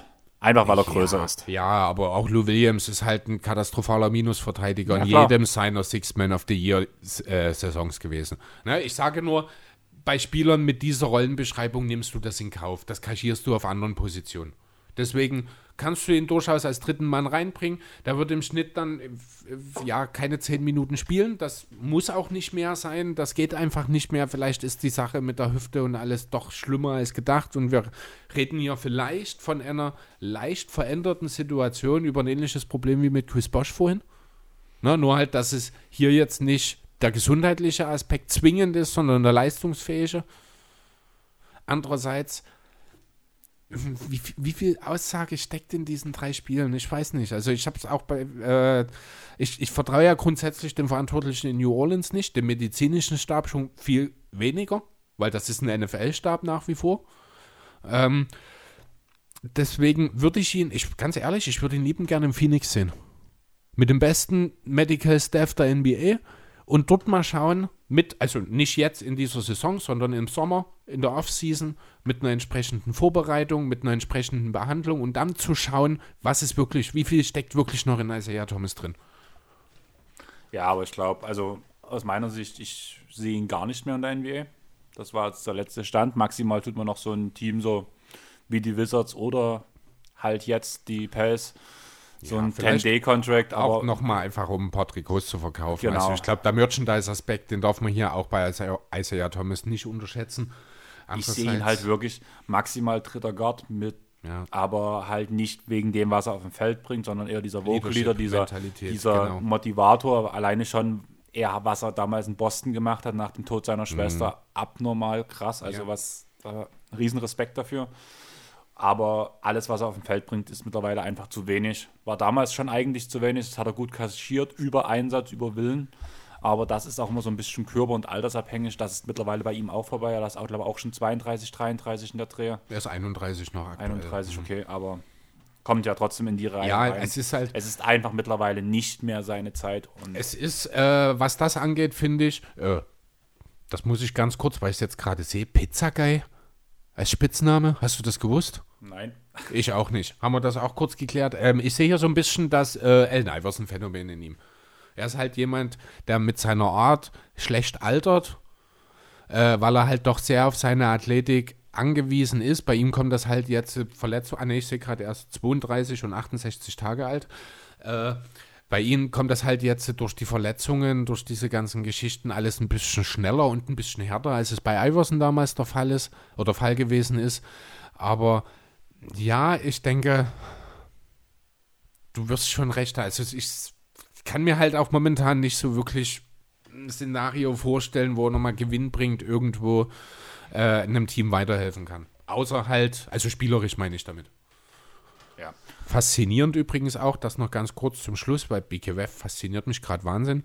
1, 2, 3, 4, 5, 6, 7, 8, 9 verschiedene Trikots hat er hier mit sieben verschiedenen Nummern. Journeyman. Ja, wer hätte das gedacht? Dann wäre meine Frage, hast du noch was? Nee, ich denke, es reicht, oder? Ich würde sagen, es reicht. Ja. Dann würde ich noch dir. Wir müssen ja nicht nach den drei Wochen jetzt gleich wieder voll einsteigen. zwei Wochen, oder? Ja, zwei Folgen, aber drei Wochen. Achso, okay. ähm, ja, für die, die ein T-Shirt bestellt haben, Punkt 1, die müssten heute in den Druck gegangen sein, wenn das Datum noch stimmt, was du mir gesagt hast. Äh, ich habe nichts gehört. Ich habe tatsächlich heute auch mal dran gedacht. Ich werde mal das Wochenende noch abwarten und ansonsten dann mal nachfragen. Aber so wie der Stand ist, müsste es eigentlich jetzt so langsam losgehen, genau. Das klingt super. Danach für dich noch eine kleine Info. Dort drüben liegen deine Feuerzeuge. Meine Feuerzeuge? Die Clipper. Ah, die, ja, natürlich, genau. Das Geld ist auch bei Start with French schon angekommen. Sehr haben schön. jetzt einen Gutschein auch designt, wo wir noch eine Übergabe machen werden an der Elbe bei so einem schönen Sonnenschein Maske halt. Einfach so obligatorisch nochmal im Nachhinein. Schön. Dann würde ich sagen, nochmal für euch die Info. Wir haben es, ja, glaube ich, schon mal in der Folge verpackt. Sandro schreibt jetzt fürs Vibe Magazine. Also lest auch bei ihm die Blogs. Ihr findet dort interessante News über die Dallas Mavericks, die nicht, auch die nicht auf seinem eigenen Kanal erscheinen werden. Ab und zu wird er auch im Podcast dort dabei sein. Ab und zu haben wir ihn ja auch schon gebucht, dass wir ihn jetzt wahrscheinlich auch mal bei uns mal dabei haben werden. Sollte ja eigentlich letzte Woche schon sein. Danach könnt ihr mir gern, könnt ihr mich gern anschreiben, wenn ihr ein Rezept für eine Kartoffelsuppe haben wollt, wo kein Menschenblut drin ist. Echt vegan. Ähm, und wie man das verhindern könnte, dass man sich nach Finger halb abschneidet beim Kochen. Oder habe ich einen Tipp? Einfach gucken, wo man schneidet. Also ohne, dass ich hätte, also ich weiß ja, wie es entstanden ist, aber das wäre auch so, ohne dass ich das weiß, wäre das so eine Theorie, die man verfolgen könnte. Meine Standardaussage war ja immer, wenn mich Leute gefragt haben, was hast du gemacht? Ich so, war meine erste Aussage, ich habe gekocht. Da kam so, hast du dir die Finger ver äh, hab Kartoffelsuppe gekocht, habe ich mal geschrieben, hast du, hast du dir die Finger verbrüht oder was? Ich so, nein, ich habe meine Finger als Schneidunterlage benutzt. War dann meine Standardaussage. Aber ja, morgen bin ich schon wieder am Kochen, mal gucken, was da abgeht. Zum Glück haben wir heute aufgenommen. Oh ja. Vorsorglich. Sicherheitshalber mische ich die Woche auch ab, damit du nicht noch deinen Laptop vollblutest dann Genau, in deiner Panik. alles kaputt geht, Ja. weil Kami nicht dabei sein wird. Oh. ja. Vielleicht ist das aber auch der Grund, warum es funktioniert, denn ich glaube, sie hatte ja einen Teil dazu beigetragen. Vielleicht. Ach ja, ich hab sie ja lieb. Und ihr werdet sie auch irgendwann kennenlernen. Kleiner Spoiler, aber mehr verraten wir noch nicht. Genau. Von- Irgendwann. Daher danke an alle Fragensteller. Ja. Also wirklich hat Spaß gemacht, waren ein paar interessante Fragen dabei. Und dementsprechend an unsere restlichen Hörer, ich weiß ja unsere Zahlen, was wir an Hörer haben. So viele Follower haben wir vor allem auf Facebook und Twitter nicht. Von daher lasst dort mal ein Follow da unter Airball Podcast. Auf Instagram fehlen auch noch ein paar Leute, also auch dort gleich direkt ein Follow da lassen. Auf unsere Stories antworten im Idealfall. Wenn ihr Fragen habt, schreibt uns einfach an. Entweder wir beantworten es direkt in der Story oder im Podcast, je nachdem, wie, wie gerade Lust und Laune ist. Und Oder auch vielleicht mal im Chat. Also Oder vielleicht im Chat. DM. Ja, je nachdem. Genau. Also wir sind jetzt nicht so, dass wir uns an alle Fragen bloß für die nächste Folge oder so. Wir, wir, wir kommunizieren. Du mehr als ich nach wie vor, aber gelegentlich rappelt es mich auch mal und dann kommt ich da auch mal bin ein Chat öfters mal positiv überrascht bei dir. Ja, Immerhin hast du das, hast du das Projekt für nächste Woche angeleiert. Ja, stimmt. Muss man ja mal so gesagt haben. Nächste Woche haben wir wieder einen Gast da und wir bewegen uns zwar so ein bisschen in der NBA, aber auch ganz viel auswärts. Und, Spoiler, ein bisschen im Handball. Ja, genau. Und ja, etwas für alle Altersgruppen kann man wahrscheinlich auch noch sagen. Das ist, wie, wie, wie ging die Haribo-Werbung? So was müssen wir mal machen irgendwann. Wie ging, wie ging die Haribo-Werbung? Ich komme gerade nicht drauf. Oder was meinst du jetzt genau? Ja, für Groß und Klein, für Kinder und Erwachsene irgendwie so. Gab es das nie bei Haribo? Wie hieß das? Haribo macht Kinder froh und Erwachsene ebenso. Genau, das war's. Das habe ich gesucht. Und dementsprechend, wenn ihr froh werden wollt, egal ob ihr Kinder oder Erwachsene seid, folgt uns halt, wie gesagt, auf diesen Plattformen, empfehlt uns weiter. Hört uns weiterhin auf Spotify, dieser Apple Podcast und so weiter. Schickt euren Freunden den Podcast, wenn sie Basketball interessiert sind. Und wir würden uns echt freuen über mehr Podcast-Bewertungen und Rezessionen auf iTunes, beziehungsweise Apple Podcast halt. Wie gesagt, das Shoutout bekommt ihr dann jedes Mal auch mit dem, was ihr geschrieben habt. Und auch so, wenn ihr sagt, irgendwas muss anders werden, irgendwas muss verändert werden, ihr habt Fragen, ihr habt Anregungen, ihr wollt, dass was anders wird im Pod oder ihr wollt verschiedene Formate öfters hören Oder ihr wollt uns einfach mal Lob dafür aussprechen, wie gut wir das machen. oder ihr wollt Chris einfach mal sagen, dass er hässlich ist Oder aber, arrogant. oder so.